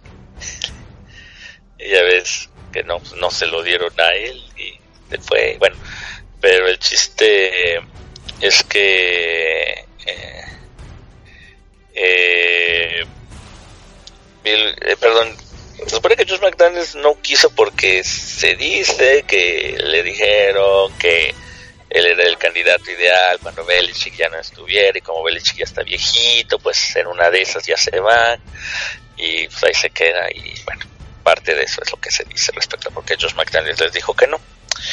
El otro candidato que también andaba muy sonado, pues, obviamente muchos de los candidatos que más bien que, se empezaron a dar es que como Vance Joseph, por ejemplo, el que ahorita está con Denver, pues fue entrevistado por los 49. Y una cosa que precisamente llama mucho la atención con el asunto de Denver es lo rápido que se decidieron por él. Entonces, digo, Vance Joseph, pues eh, muchas personas esta- incluso estaban votando, bueno, contando en que Kyle Shanahan podría terminar en Denver por pues por el, la especie de liga que, que hay ahí en cuestión de pues es su papá y todos los elementos que hay. Pero bueno finalmente hay que darle en toda esta búsqueda. Bueno ya hablaré más en el podcast donde tengo que hablar al respecto pero hay que darle su mérito a Jet York dentro de todo lo malo la paciencia que tuvo para que finalmente tuviera ok me queda McDaniels y me queda Shanahan ah McDaniels dije que no pues ya me quedo con Shanahan entonces, sí, lo interesante es ver lo, optimista que se va Shanahan. Pero bueno, ya hablaré de, de eso en el otro podcast. Ok. Y bueno, Johnny Lynch llega, ya hoy declaró que esta parte del secretismo fue él quien lo pidió. Quería poner a prueba, esa es otra de las cosas que a mí también me retumban los oídos.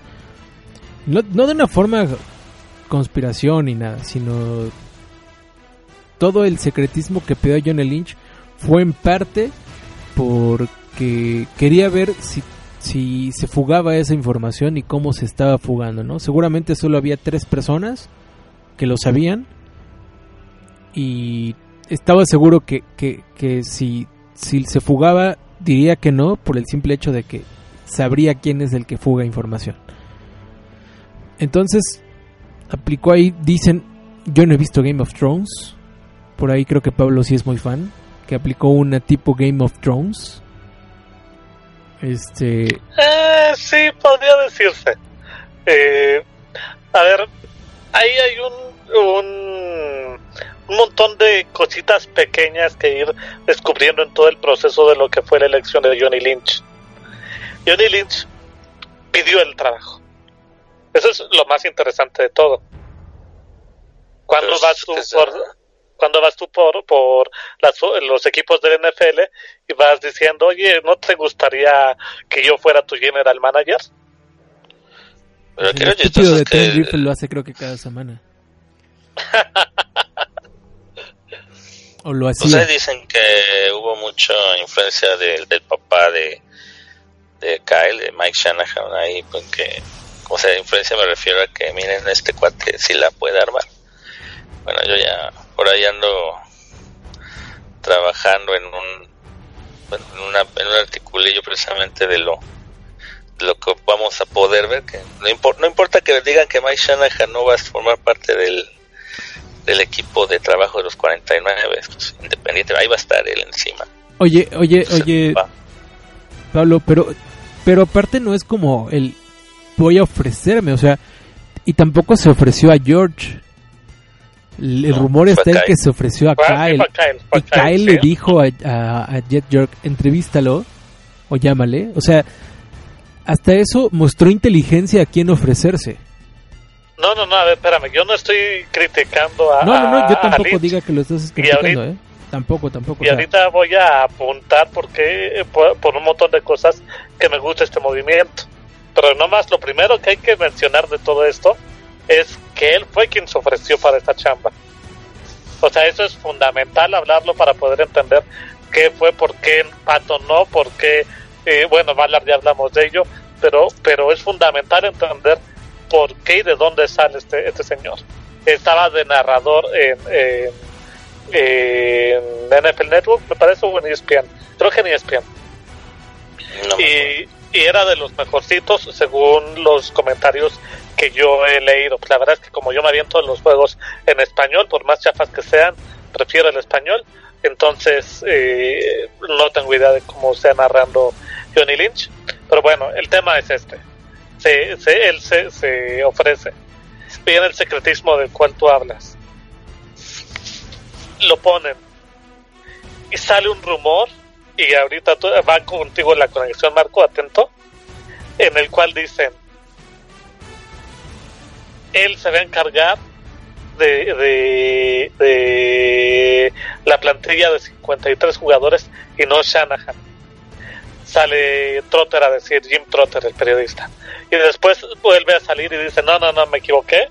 Se va a encargar de la gestión de los 90 y a partir de los 90 el que se va a encargar ya de la gestión de los 53 va a ser va a ser Shanahan todo en orden entonces la idea es Shanahan se va a encargar acerca de, de, de todo lo que es el, el, el- la selección de los jugadores que van a quedar en su plantilla va a ser quien la va a confeccionar y quien va a hacer los drafts y las contrataciones va a ser Lynch lo cual nos lleva a la siguiente idea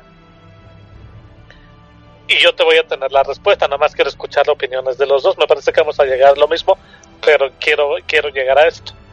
Se mencionaba y por qué si le si si le ibas a dar tanto poder a Shanahan, no darle directamente a Shanahan el puesto de general manager más coach. Y quiero saber lo que ustedes piensan de eso. la verdad es una carga muy canija Además, si no tiene ni siquiera porque experiencia como head decir es coach, que o sea, Es que eso hicieron ok. con Bill Walsh. Van a decir algunos, es que eso hicieron con Bill Walsh, sí, pero Bill Walsh ya tenía, quieras o no, un camino más, como es, más movido, ¿no? Ya tenía más tiempo trabajando. Y yo siento que darle esa chamba así en directo a Shanahan, pues sí sería darle más de lo que pueda esticar. No, Sí, y, y Shanahan Shanahan. no ha sido ni head coach en colegial. O sea, Shanahan debuta como head coach. O sea, hay otros ju- eh, eh, entrenadores que en algún momento pasaron por ser head coaches de, de colegial, después se fueron a coordinadores ofensivos de NFL y ya después head coaches de NFL. Shanahan no ha sido Exacto. head coach en colegial. Eh, ahora, yo creo que la clave, y rápido regresando un poco a todo el proceso este que hemos estado platicando, y el primer movimiento importante de Lynch, y en el que ya demostró algo, algo sobresaliente, fue traer inmediatamente un vicepresidente de personal que seguramente va a ser su mano derecha, que es Adam Peters, que no es alguien X, que aunque pareciera, no lo es, y que es una persona que ha estado muy, muy involucrado con los Broncos de Denver y sobre todo con John Elway para lo que han hecho los Broncos en los últimos años, que pues si estamos hablando de tres o cuatro equipos sobresalientes en la americana, que es lo que hay, pues los Broncos de Denver son uno de ellos, ¿no? En confección del draft lo han hecho bien, pero no espectacular. ¿Quién? Los Broncos. Ah, pues nomás acaban de ganar un Super Bowl con la pura No, defensiva. no, no, no, no, manches. espérame, no, no, no, espérame. Estamos claros que, que, que, que están bien, pero no es espectacular. Ah, Te lo pongo, te lo pongo en este sentido. ¿Cuánto de lo del Super Bowl no fue por Manning? Que ya sé que a la mera hora el, el, el, el, eh, el equipo eh, quien jugó no fue Manning, sino la defensiva. Sí, pero ¿cuánto? Entonces, entonces, ¿qué tienes que hacer para hacer un draft espectacular? No, O sea, para que los resultados se vean. Dame chance, dame chance, déjame hablar, hermano. No, no, no, pues no, nomás te estoy preguntando, es la pregunta. Tú ya dijiste que no fue efecto, yo te dije, acaban de ganar un Super Bowl. No, no, no, entonces, no. ¿qué tiene que hacer? ¿Ganar 7? No, aguanta. Yo no estoy diciendo- yo lo que dije no fue espectacular. Y podemos no irnos a las pruebas. Trevor Simeon fue espectacular, no. Este Paxton Lynch fue espe- espectacular, no.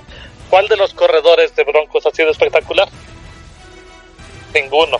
¿Cuándo? De, de todos estos drafts de los últimos cuatro años de Broncos. No recuerdo muy bien cuáles han sido drafteados por ellos. Este, este, CJ Anderson ha sido el mejorcito.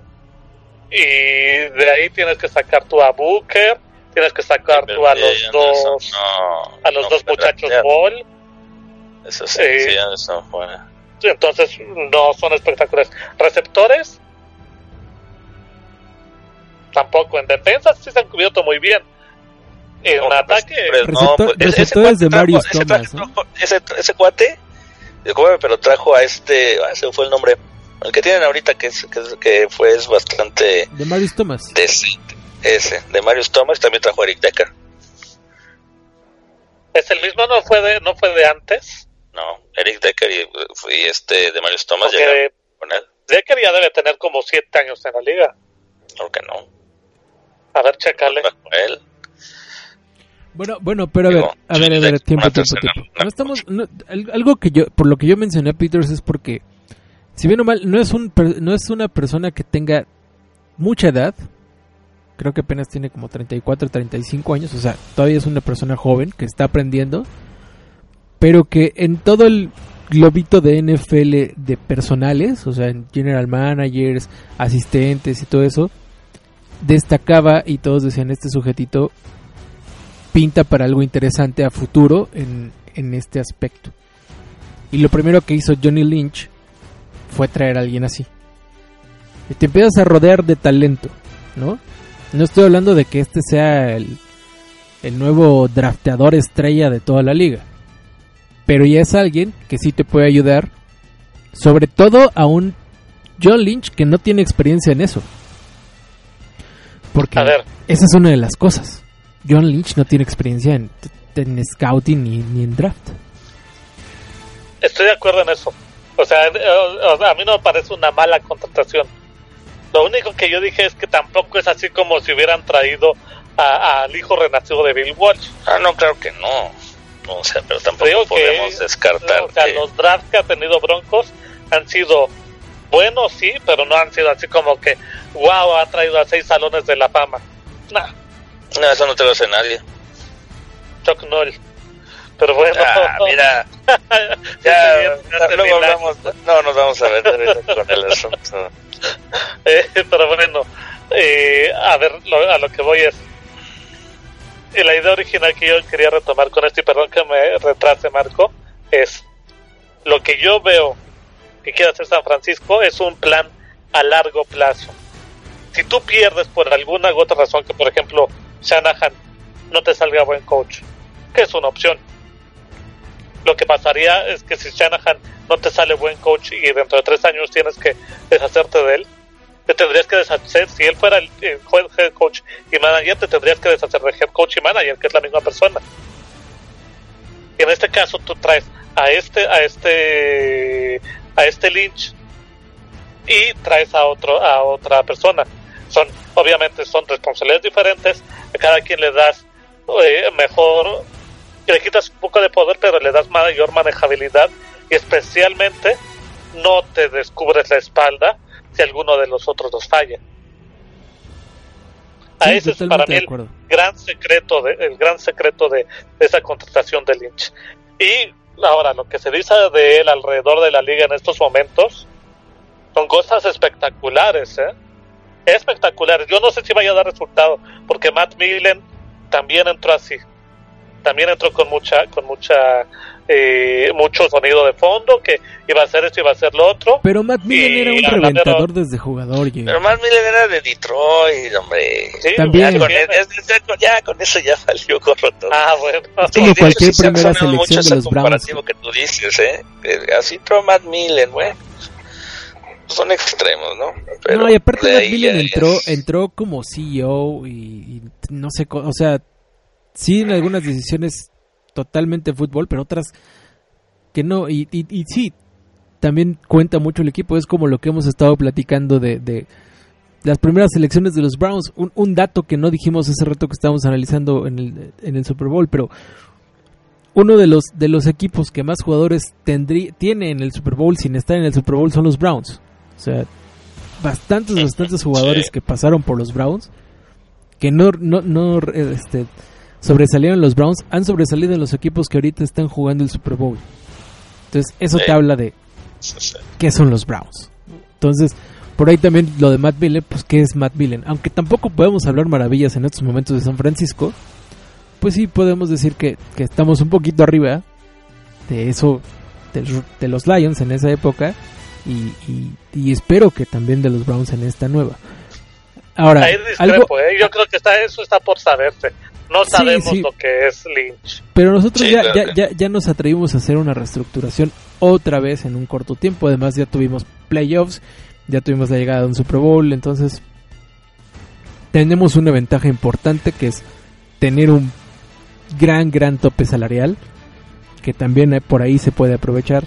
Yo lo que rescato mucho de la contratación de Lynch, y es cierto, eso ya lo, plati- lo platicaremos más adelante, ya en el 49ers Cast, es que está demostrando ser inteligente que lo primero que tienes que hacer cuando no tienes una experiencia en un puesto es rodearte de gente que sí sepa y que tenga talento.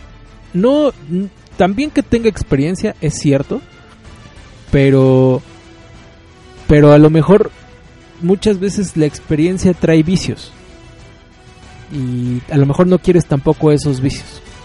Entonces, aunque este Peters sea nuevo, pues a lo mejor puede aportar más, sobre todo en la parte operativa y de, te digo, de scouting y todo eso, que, que es algo que definitivamente Lynch no domina, pero ya está demostrando, y, y justo también lo que, está, lo que estabas diciendo, ¿eh? esta parte de que gran parte de la liga está diciendo que Johnny Lynch puede ser una revelación como gerente general de un equipo, pues sí, y yo creo que se basan en esta idea de que lo que está haciendo es desde cómo se contrató o desde cómo buscó el puesto, desde cómo ya puso a prueba a los dueños para ver qué tan comprometidos estaban en hacer o comprometerse ya con el equipo y con las decisiones del equipo, porque eso es la razón por la que hizo esta parte de no le digan a nadie. Este, yo creo que desde ahí Johnny Lynch está demostrando que sí puede funcionar, ¿no? Ese es mi, mi punto de vista. Yo creo que tienes razón y creo, como bien dice el Stan por allí, que vamos a guardar un poco nuestra nuestra efervescencia por querer hablar de esto y nuestras ganas para poderlo hablar eh, para el siguiente episodio donde ya nos podemos desquitar de lleno con los 49. ¿Te parece bien? El otro podcast. Sí, sí, sí. Sí, totalmente de acuerdo, mi estimado Pablo. Y bueno, Vamos a leer eh, tweets. vamos a leer tweets que sí nos llegaron bastantes mensajes. Y ahí voy, ahí voy, ahí voy, ahí voy, ahí voy. Muchas gracias por, por colaborar con nosotros, ¿eh? Eh, Voy a irme un poquito para atrás. Acuérdense que algunos ya solo saludo porque ya se contestaron preguntas, pero no pierdo los saludos. Saludos a, a Andrés Landeros, saludos a Willy Valderas, que nos manda mensajes siempre que ponemos ahí cosas interesantes en el, en el Twitter. Recuerden que el Twitter del, del, de todo este proyecto es arroba 49erscast. También hay un arroba XYZO, por si también quieren seguir esa otra cuenta. Este, saludos a Andrés Ornelas. Saludos a Dave, que es arroba Andrés anda en, gs-dave. a- Andrés anda en, se fue al Super Bowl. Sí, sí, sí. Andrés, Andrés Ornelas está por allá. Andrés Ornelas, ah. Muchas Ah, felicidades, saludos. Andrés. Saludos a Dave, que nos dice que si ya escuchamos la entrevista que se le hizo a John Lynch por la radio. Yo escuché solo parte y luego leí una, también unas partes de la transcripción. Reitero lo que ya dijimos. La verdad es que se está comportando de una forma muy, muy inteligente John Lynch. Y eso habla muy, muy bien de él, ¿no? Eh, Te voy a decir una cosa, te voy a decir una cosa y dar pie para que nos escuchen el próximo, el próximo podcast. Está comportando muy inteligente Johnny Lynch y extrañamente no solo él en el equipo, ¿eh? Ya hablaremos, eso está muy interesante. Así es, así es. Después aquí Carlos Cano, saludos desde Tampico. Con la llegada de Shani, así pone. ¿Creen que vaya por coreback o por pass rusher en el segundo pick? Pues la Segundo verdad, pick. pues el Sí, segundo el pick. segundo pico, Ah, sí, sí, sí, sí. Ah, pues que segunda ronda yo. No, no, no, el segundo pick, pues. Yo creo que eso también ya lo analizaremos una vez que, que ya esté Shanahan. No, no te está preguntando eso, pero responde eso, ándale. Tú dijiste que ibas a responder, responde eso. Pues yo, yo, yo, sinceramente, si llega Miles Garrett a segundo, yo creo que deben de ir por él. Sinceramente, yo veo en él, yo veo en él un, un JJ Watt en negro. Por lo tanto, ¿Por más quién? durable. Miles Garrett. No va a Miles. Garrett. No, no, no, pero, Cleveland ya dijo que lo va a agarrar. y obviamente, si no llega Miles Garrett, pues tienes que agarrar un coreback. Ahí sí ya no me pregunten si quiero a Deshaun Jackson o al otro sujeto que es Trubisky. Eh, ya eso, ya no me pregunten, todavía estoy. Pues también está el de. Notre Dame, ¿no? Por ahí el. ¿cómo se llama? ¿El Kaiser o cómo? Está, está Deshaun Kaiser, está Deshaun Watson y Trubisky que, que Mitch Trubisky que decía este, este Marco ahorita. Yo diría que todavía podíamos eh, bajar, descender, llenarnos de picks para este año los próximos años y tomar a Ruben Foster, el apoyador medio que es clon de Patrick Willis, o tomar a Mike Williams, el, el receptor de, de Clemson. Yo creo que va a depender mucho de cuál sea el, el resultado de la búsqueda de coreback. O sea, Sí, señor. nombres ya están saliendo un chorros, que rumores, que bueno, el menos creíble o el menos posible ya es Kirk Cousins, y el más posible pues ya es Jay Cutler.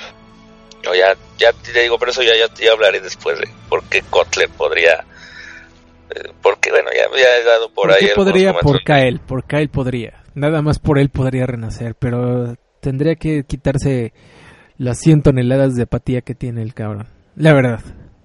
Y si traemos de regreso a, a Vini Testaverde,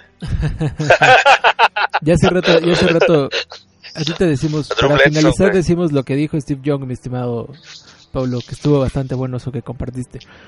Pero bueno, José Félix Gómez dice, ¿quién según ustedes será el coreback de nuestros queridos San Francisco? Pues Pues la verdad es hay que muchas. hay como 20 expectativas. monedas en el aire, entonces no sabemos. Por acá Exacto. Igor es arroba Igor Gauna. Nos pregunta varias cosas. Primero, ¿se sabe quién será el defensive coordi- coordinator? No, aún no sabemos. ¿no? Eh, ahí hay un dato, ahí hay un dato interesante que te voy a adelantar.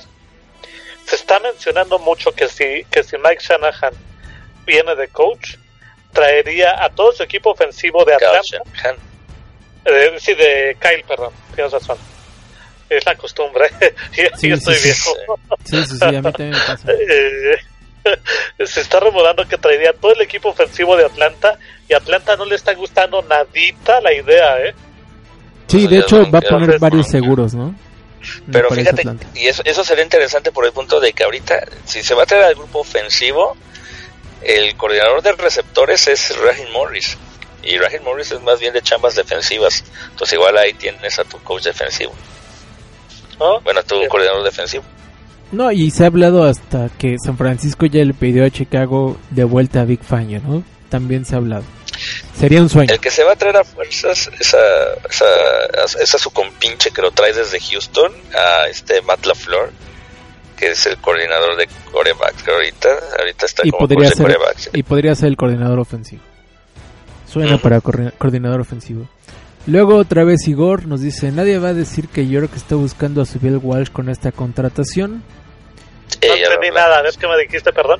Nadie va a decir que York, que York está buscando a su Bill Walsh con esta contratación. Pues Sí, es- es- creo que, sí, que pues ya, de hecho eh, ya- ya lo mencionamos en alguno, eh, en algún momento. Pero yo creo que ya, ya es una justo que, que dejemos descansar a Bill Walsh. Ya de debemos de, acuerdo, de Marco, buscar, un aplauso para ti. ya debemos de, de- de quitarnos de esa idea, así como como Green Bay ya Una no referencia. piensa, no, no, no, pero es que así como Green Bay ya no piensa en buscar a su Vince Lombardi, como Pittsburgh ya no piensa buscar a su Chuck Noll, como Dallas ya no piensa buscar a su Tom Landry, así nosotros ya debemos de dejar descansar a esas personas que sí nos dieron todo, hicieron la grandeza de este equipo se las debemos, pero ya tenemos que buscar a nuestro Cal Shanahan y punto. Porque eso fue lo Mira. mismo que sucedió con Harbaugh. Es, ah, Harbaugh, Sí, oh, Stanford, oh, Bill Walsh, oh, ta, ta, no. Y por eso, por eso, por esas expectativas, también los aficionados terminan, terminan con, con todo desmadrado, con todos los corajes del mundo, esperando que sea exactamente lo mismo. Cuando la NFL No, y ya des- y tampoco es lo mismo. Sí, ¿no? sí, sí, Sí, claro. en ese sentido hay que ver. Ahora, la situación aquí también es igual tomar de referencia para dar a entender que como esto es un cambio de fondo, pero de fondo cañón, o sea, estamos hablando ya de front office para arriba, el, el año que entra solamente a lo mucho vamos a ver mejora funcional en, form- en cuestión de, de forma, ya la cuestión de fondo nos va a tomar mucho más tiempo, o sea, yo no creo, si se da que bueno, pero no podemos, y eso también voy a profundizar más en el próximo podcast, el próximo, la en, en una de esas terminamos con el mismo récord el próximo año y no va a pasar absolutamente nada, o sea, no vamos a satanizar a, a Kyle Shanahan por eso, ni a John. Lynch. Yo sinceramente no creo, no creo que terminemos con el, con el con el mismo récord porque sí tenemos dos leverage o dos ventajas importantes. O sea, esta parte de, de- de- de apretar reset es porque y ahora ya no me voy a ir a, a Bill Walsh, me voy a ir al más reciente exitoso en San Francisco. Harbaugh decía, ¿no? Si no mejor, si no si no estás mejorando, te estás haciendo peor porque no te puedes quedar igual. Entonces, Eso es un hecho. yo creo que San Francisco tiene ventajas. La primera es el tope salarial que tiene. Si, Sí, lo, claro, o sea, si lo mueve de una forma inteligente, ya con eso tienes una gran ventaja. Y la sí, segunda claro. es que en esta ocasión sí parece que se está haciendo una amalgama. Para empezar, porque el head coach tuvo la grandiosa idea de decir yo también quiero participar en la decisión del general manager. Pues ya hay una amalgama mucho más ideal, por así decirlo. No sucedió como con Trent Balky y, no con, y con Harbaugh. Y tampoco sucedió con Trent Balky y con Chip Kelly. Entonces, yo creo que a partir de ahí, pues ya podemos decir que estamos mejorando, no nos estamos quedando igual. Y por lo tanto creo que el récord sí podría ser un poquito menos, pero no estoy diciendo que ganador, no estoy tampoco prometiendo un 8-8, pero sí no quedarnos con dos partidos ganados contra los Rams. Eso sí. Yo creo que no, no, no iría para allá el, el equipo, sinceramente. No, no, no, no espero que así sea. Y, por- Pero y- mira, si yo veo un mejor funcionamiento, una, una- un mejor desempeño del equipo, pues, ya es un avance, ¿no? O sea, el récord ya quedaría como cuestión secundaria. Sí, que si logramos algo más, sobre todo considerando el tipo de jugadores, porque pues es que con Harbaugh llegamos casi casi a eso, sí, pero Harbaugh, el problema de ese equipo era que tenía una enorme cantidad de talento que estaba desperdiciado. Sí. Aquí los problemas es que no tenemos ni talento y pues, tenemos lo- toda la cuestión de administrativa también trabajado con las patas. ahora que tengamos Entonces, tiempo, Y está por verse el coaching que tal sale. Sí, Exacto. claro. O sea, ahora que tengamos tiempo que en, en el off-season, estaría padre que analizáramos la temporada de San Francisco, ver cuántas veces San Francisco se fue arriba al medio tiempo. Y creo que esa parte de, de considerar que San Francisco se fue arriba al medio tiempo en tantos partidos, que no fueron pocos, podríamos hablar de si San Francisco tiene talento o no. Creo que San Francisco definitivamente esta temporada sí le faltó mucho, mucho, mucho cocheo. Teníamos grandes expectativas en una ofensiva importante con Chip que jamás cumplió. Tenía- teníamos coordinadores Me- Bueno, de ya no voy a mediocres hablar a de Jim malos. Ya no voy a hablar de Jim O'Neill. Ya no voy a hablar de Jim O'Neill. Se enoja, se enoja a Marco, ¿eh? No le toques a su santo. Pero bueno, precisamente por ahí va la siguiente pregunta de Igor. Espérame, Regresando un con los... segundo nada más. eh, Respecto a la pregunta anterior, Ajá. gente, aficionados de verdad, dejen el pasado fluir atrás. El pasado ya No, es no pasado. quiero. No, quiero. vamos a encontrar al nuevo Montana, nuevo Young, mucho menos alguien como Jerry Rice. No lo vamos a encontrar. El que va a venir será Watson, será Kotler, será Kaiser, será Romo, será quien sea. No es Montana ni nadie de esos así. Y si forman su propia historia, no será la, la historia de Montana, ni la de Rice, ni la de Young, ni, será, ni la de Zipper, ni la de Walsh. Será la historia de quien lo haga. Entonces, fluyan, fluyan, no sean nostálgicos. Ya el único que tiene permitido de decirlo de la las glorias no sé qué es Pepe Segarra. Ya ustedes no. En verdad, ya no lo hagan, queridos seguidores de, de este equipo. Y vámonos con la siguiente pregunta lo de dice Igor. el fan de las chivas, ¿eh? Lo dice el fan de las chivas, qué desgracia. Y lo dice. Y, y- y también Stan es fan de las chivas. Cálmate.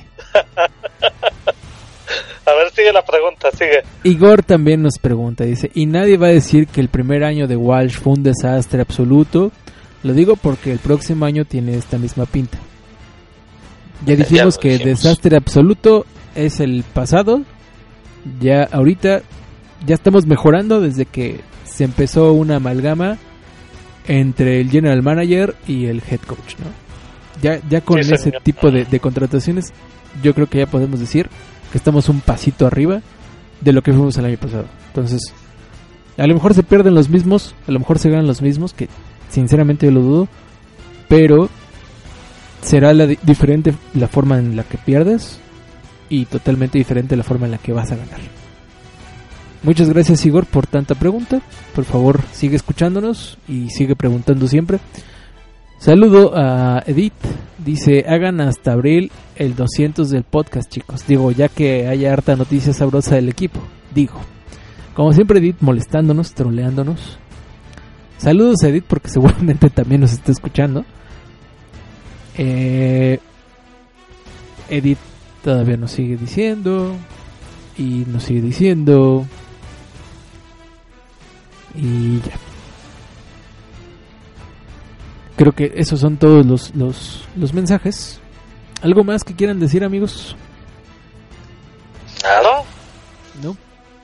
Yo sí quiero No, mencionar. Yo sí Bien. quiero mencionar un poquito lo que hace rato por ahí Jeff compartió en la cuenta, estoy seguro que fue Jeff, que Steve Young, eh, cuando estaba Kyle Shanahan muy niño, Mike Shanahan lo llevaba a los, a los entrenamientos y le preguntaron que qué recuerda de él y decía que le, que le gritaba a Mike que primero que el niño era presuntuoso, cocky y muy cabroncito. Engreído, sí, Sí engreído. engreído y, y- y así y que y que desde niño se veía que iba a destacar y que le gritaban a Mike, a Mike Shanahan que qué iba a hacer con ese niño y que pues prácticamente algo así como Steve John dijo es como se le veía el pues el temple o algo así como para hacer el tipo de cosas que quiere hacer el, el chamaco, ¿no? Que bueno, aunque es mayor que nosotros, bueno, que yo, porque que ustedes no. Este, creo que sí, sí, sí aún está muy joven. Y pues tiene futuro en la NFL, ¿no? Esperemos. Por el bien del equipo, esperemos. Que por lo menos él hasta ha seis años. Lo que él hasta este momento ha demostrado es un montón de creatividad, un montón de gestión, en ofensiva estoy hablando, no de gestión del equipo, que eso es otro cuento muy diferente. Y un montón de valor. Y saber desarrollar jugadores son cosas que a mí sí me llaman la atención como coach. Sí, de- y de Pero trabajo, no, ¿no? es todo, no lo es todo. Lo trabaja, trabaja mucho, trabaja mucho. Tiene una, eh, creo que eh, la ética de trabajo de su padre, me parece. Yo en muchas ocasiones no estoy de acuerdo con las cosas, con las decisiones que hace su papá. Espero que no las haga él en cuanto a los jugadores. Este, en cuanto a poner a jugar a, a- jugadores totalmente lesionados o totalmente destrozados que no deberían estar jugando. Ese tipo de decisiones de Mike creo que que sí le han costado el ya no tener que regresar a un equipo de NFL o el, o el irse como se fue de los Redskins. Espero que eso no lo haga caer. Y creo que sí esta parte de trabajo. Hay un video muy bueno ahí de Mike Silver en el cual era la relación de Kyle Shanahan y Matt Ryan cuando llegó a los Falcons y cómo se trabajó para pues lograr lo que están haciendo en este momento que están en, en el partido más importante de todos. Entonces, ahí échenle una mirada para que conozcan un poquito más de cómo es el próximo head coach del equipo al que seguimos. No sé si quieren decir algo más, amigos. Sí, eh, había olvidado esto y desde la semana pasada. Quizás a la mayoría de la gente no le interese, eh, pero para mí es algo que revela profesionalismo, pero también eh, hablar. Aquí no ni, ni nos van a escuchar ni, ni vamos a hacer eco acerca de lo que pasa en Estados Unidos y esto, pero no me puedo dejar de, de impresionar de alegrar eh, eh, lo que vi a ver que no se malentienda lo que vio Erin Andrews que le descubrieron cáncer cervical y aún así estuvo todos los juegos como como toda una profesional asistiendo eh, y, y sin, sin fallar a un solo juego y sin mencionar que había tenido cáncer hasta el final de la temporada una verdadera campeona mis respetos para ella y ojalá que, que tenga un buen futuro porque eh, a mí la historia que, que leí de ella me conmovió mucho. Excelente, mi estimado Jeff. Gracias por compartir esas historias. Mi estimado Stan, profesor, ¿algún cierre de carreteras este fin de semana? ¿Descansarás? No, todo va a estar tranquilo, no se preocupen. Pues bueno, disfrutar el partido. Ya, este, por ahí se jugó una, un partido que dice el Pro Bowl. Ni sé cómo quedó ni nada. Pero bueno, Fíjate Ganó la AFC 20 a 13. y la verdad es que imagínate, estuvo 20, imagínate, divertido. 20. Por fin estuvo divertido un Pro Bowl. Sí Ah, salieron- yo no yo no lo vi hasta el mero final porque andaba viendo no sé qué cosa, creo que a la Juventus andaba viendo esa hora. O si no, bueno, no, No, me estabas importa, viendo. Miss Universo seguramente. Era la hora de Miss Universo. Fue a las Ah, 7 de la eso noche. la. Juve- la Juventus. Eso fue ayer. No, no mientas, Marco, te estás exponiendo nada más. Eso fue ayer. La Juventus, la Juventus no juega a las 7 de la noche, mentiroso. Este. Yo sí, yo sí lo vi. ¿Qué está- qué estaba viendo? Pero, pero bueno, a mí la verdad no me divirtió mucho lo que alcancé a ver del, del Pro Bowl. Me divirtieron lo, lo que alcancé a ver de los skills, eso sí. No, la verdad es que yo sí les puedo hablar. Yo sí lo vi. Se, se salieron a divertir por fin. Eh, te- intentaron jugadas de truco, intentaron cosas, cosas que quieres ver en ese tipo de, partidos. Que sí, es cierto, ¿eh? no significan nada, pero que al final del día, pues sí tienes que hacerlo bien para el, para el entretenimiento. Y creo que por fin entendieron. Es, es- nunca va a ser lo mismo un partido de Pro Bowl porque no hay disparos, porque no hay el, el Para mí, tipo de Solo agresiones. por ese detalle que estás diciendo, ya no es fútbol. O sea, a mí me tienen perdido, ¿eh?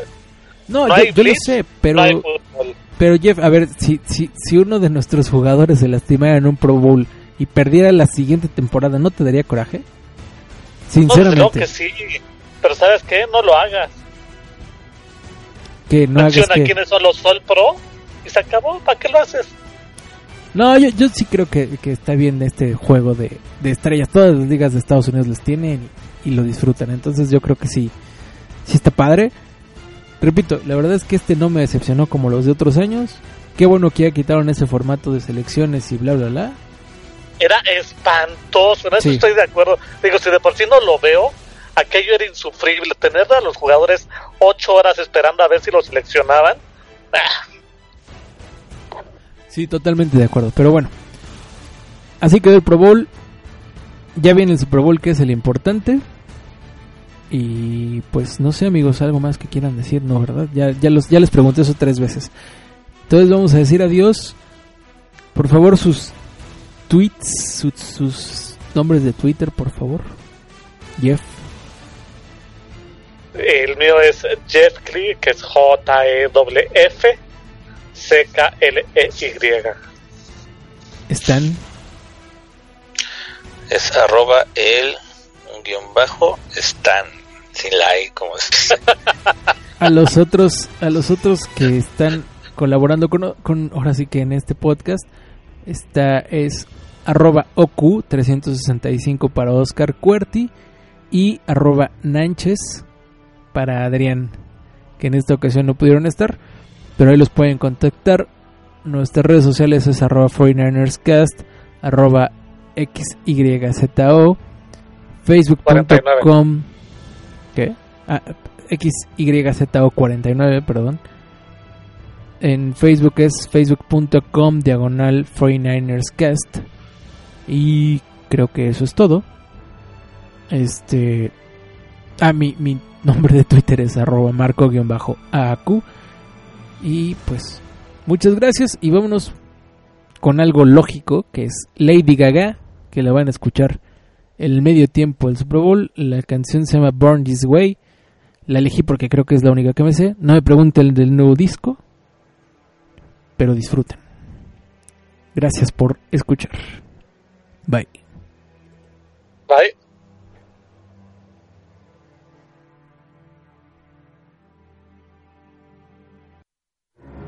Doesn't matter if you love him or capital H I M. M. M. M. M. Just put your paws up. Cause you were born this way, baby.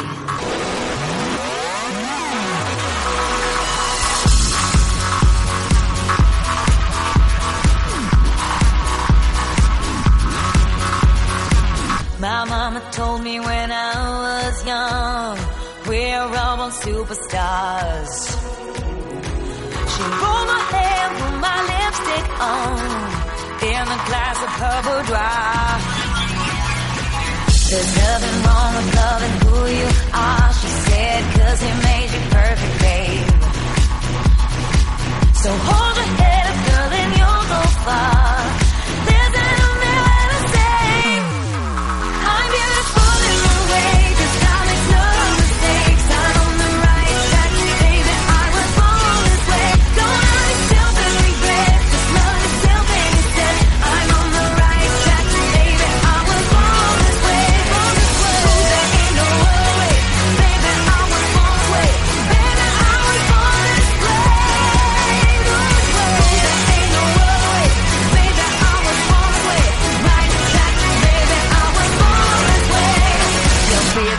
Just be a queen. Don't be a drag, just be a queen. Don't be a drag, just be a queen. Give yourself prudence and love your friends. Subway kid, rejoice your truth. In the religion of the insecure, I must be myself, respect my youth. A different law is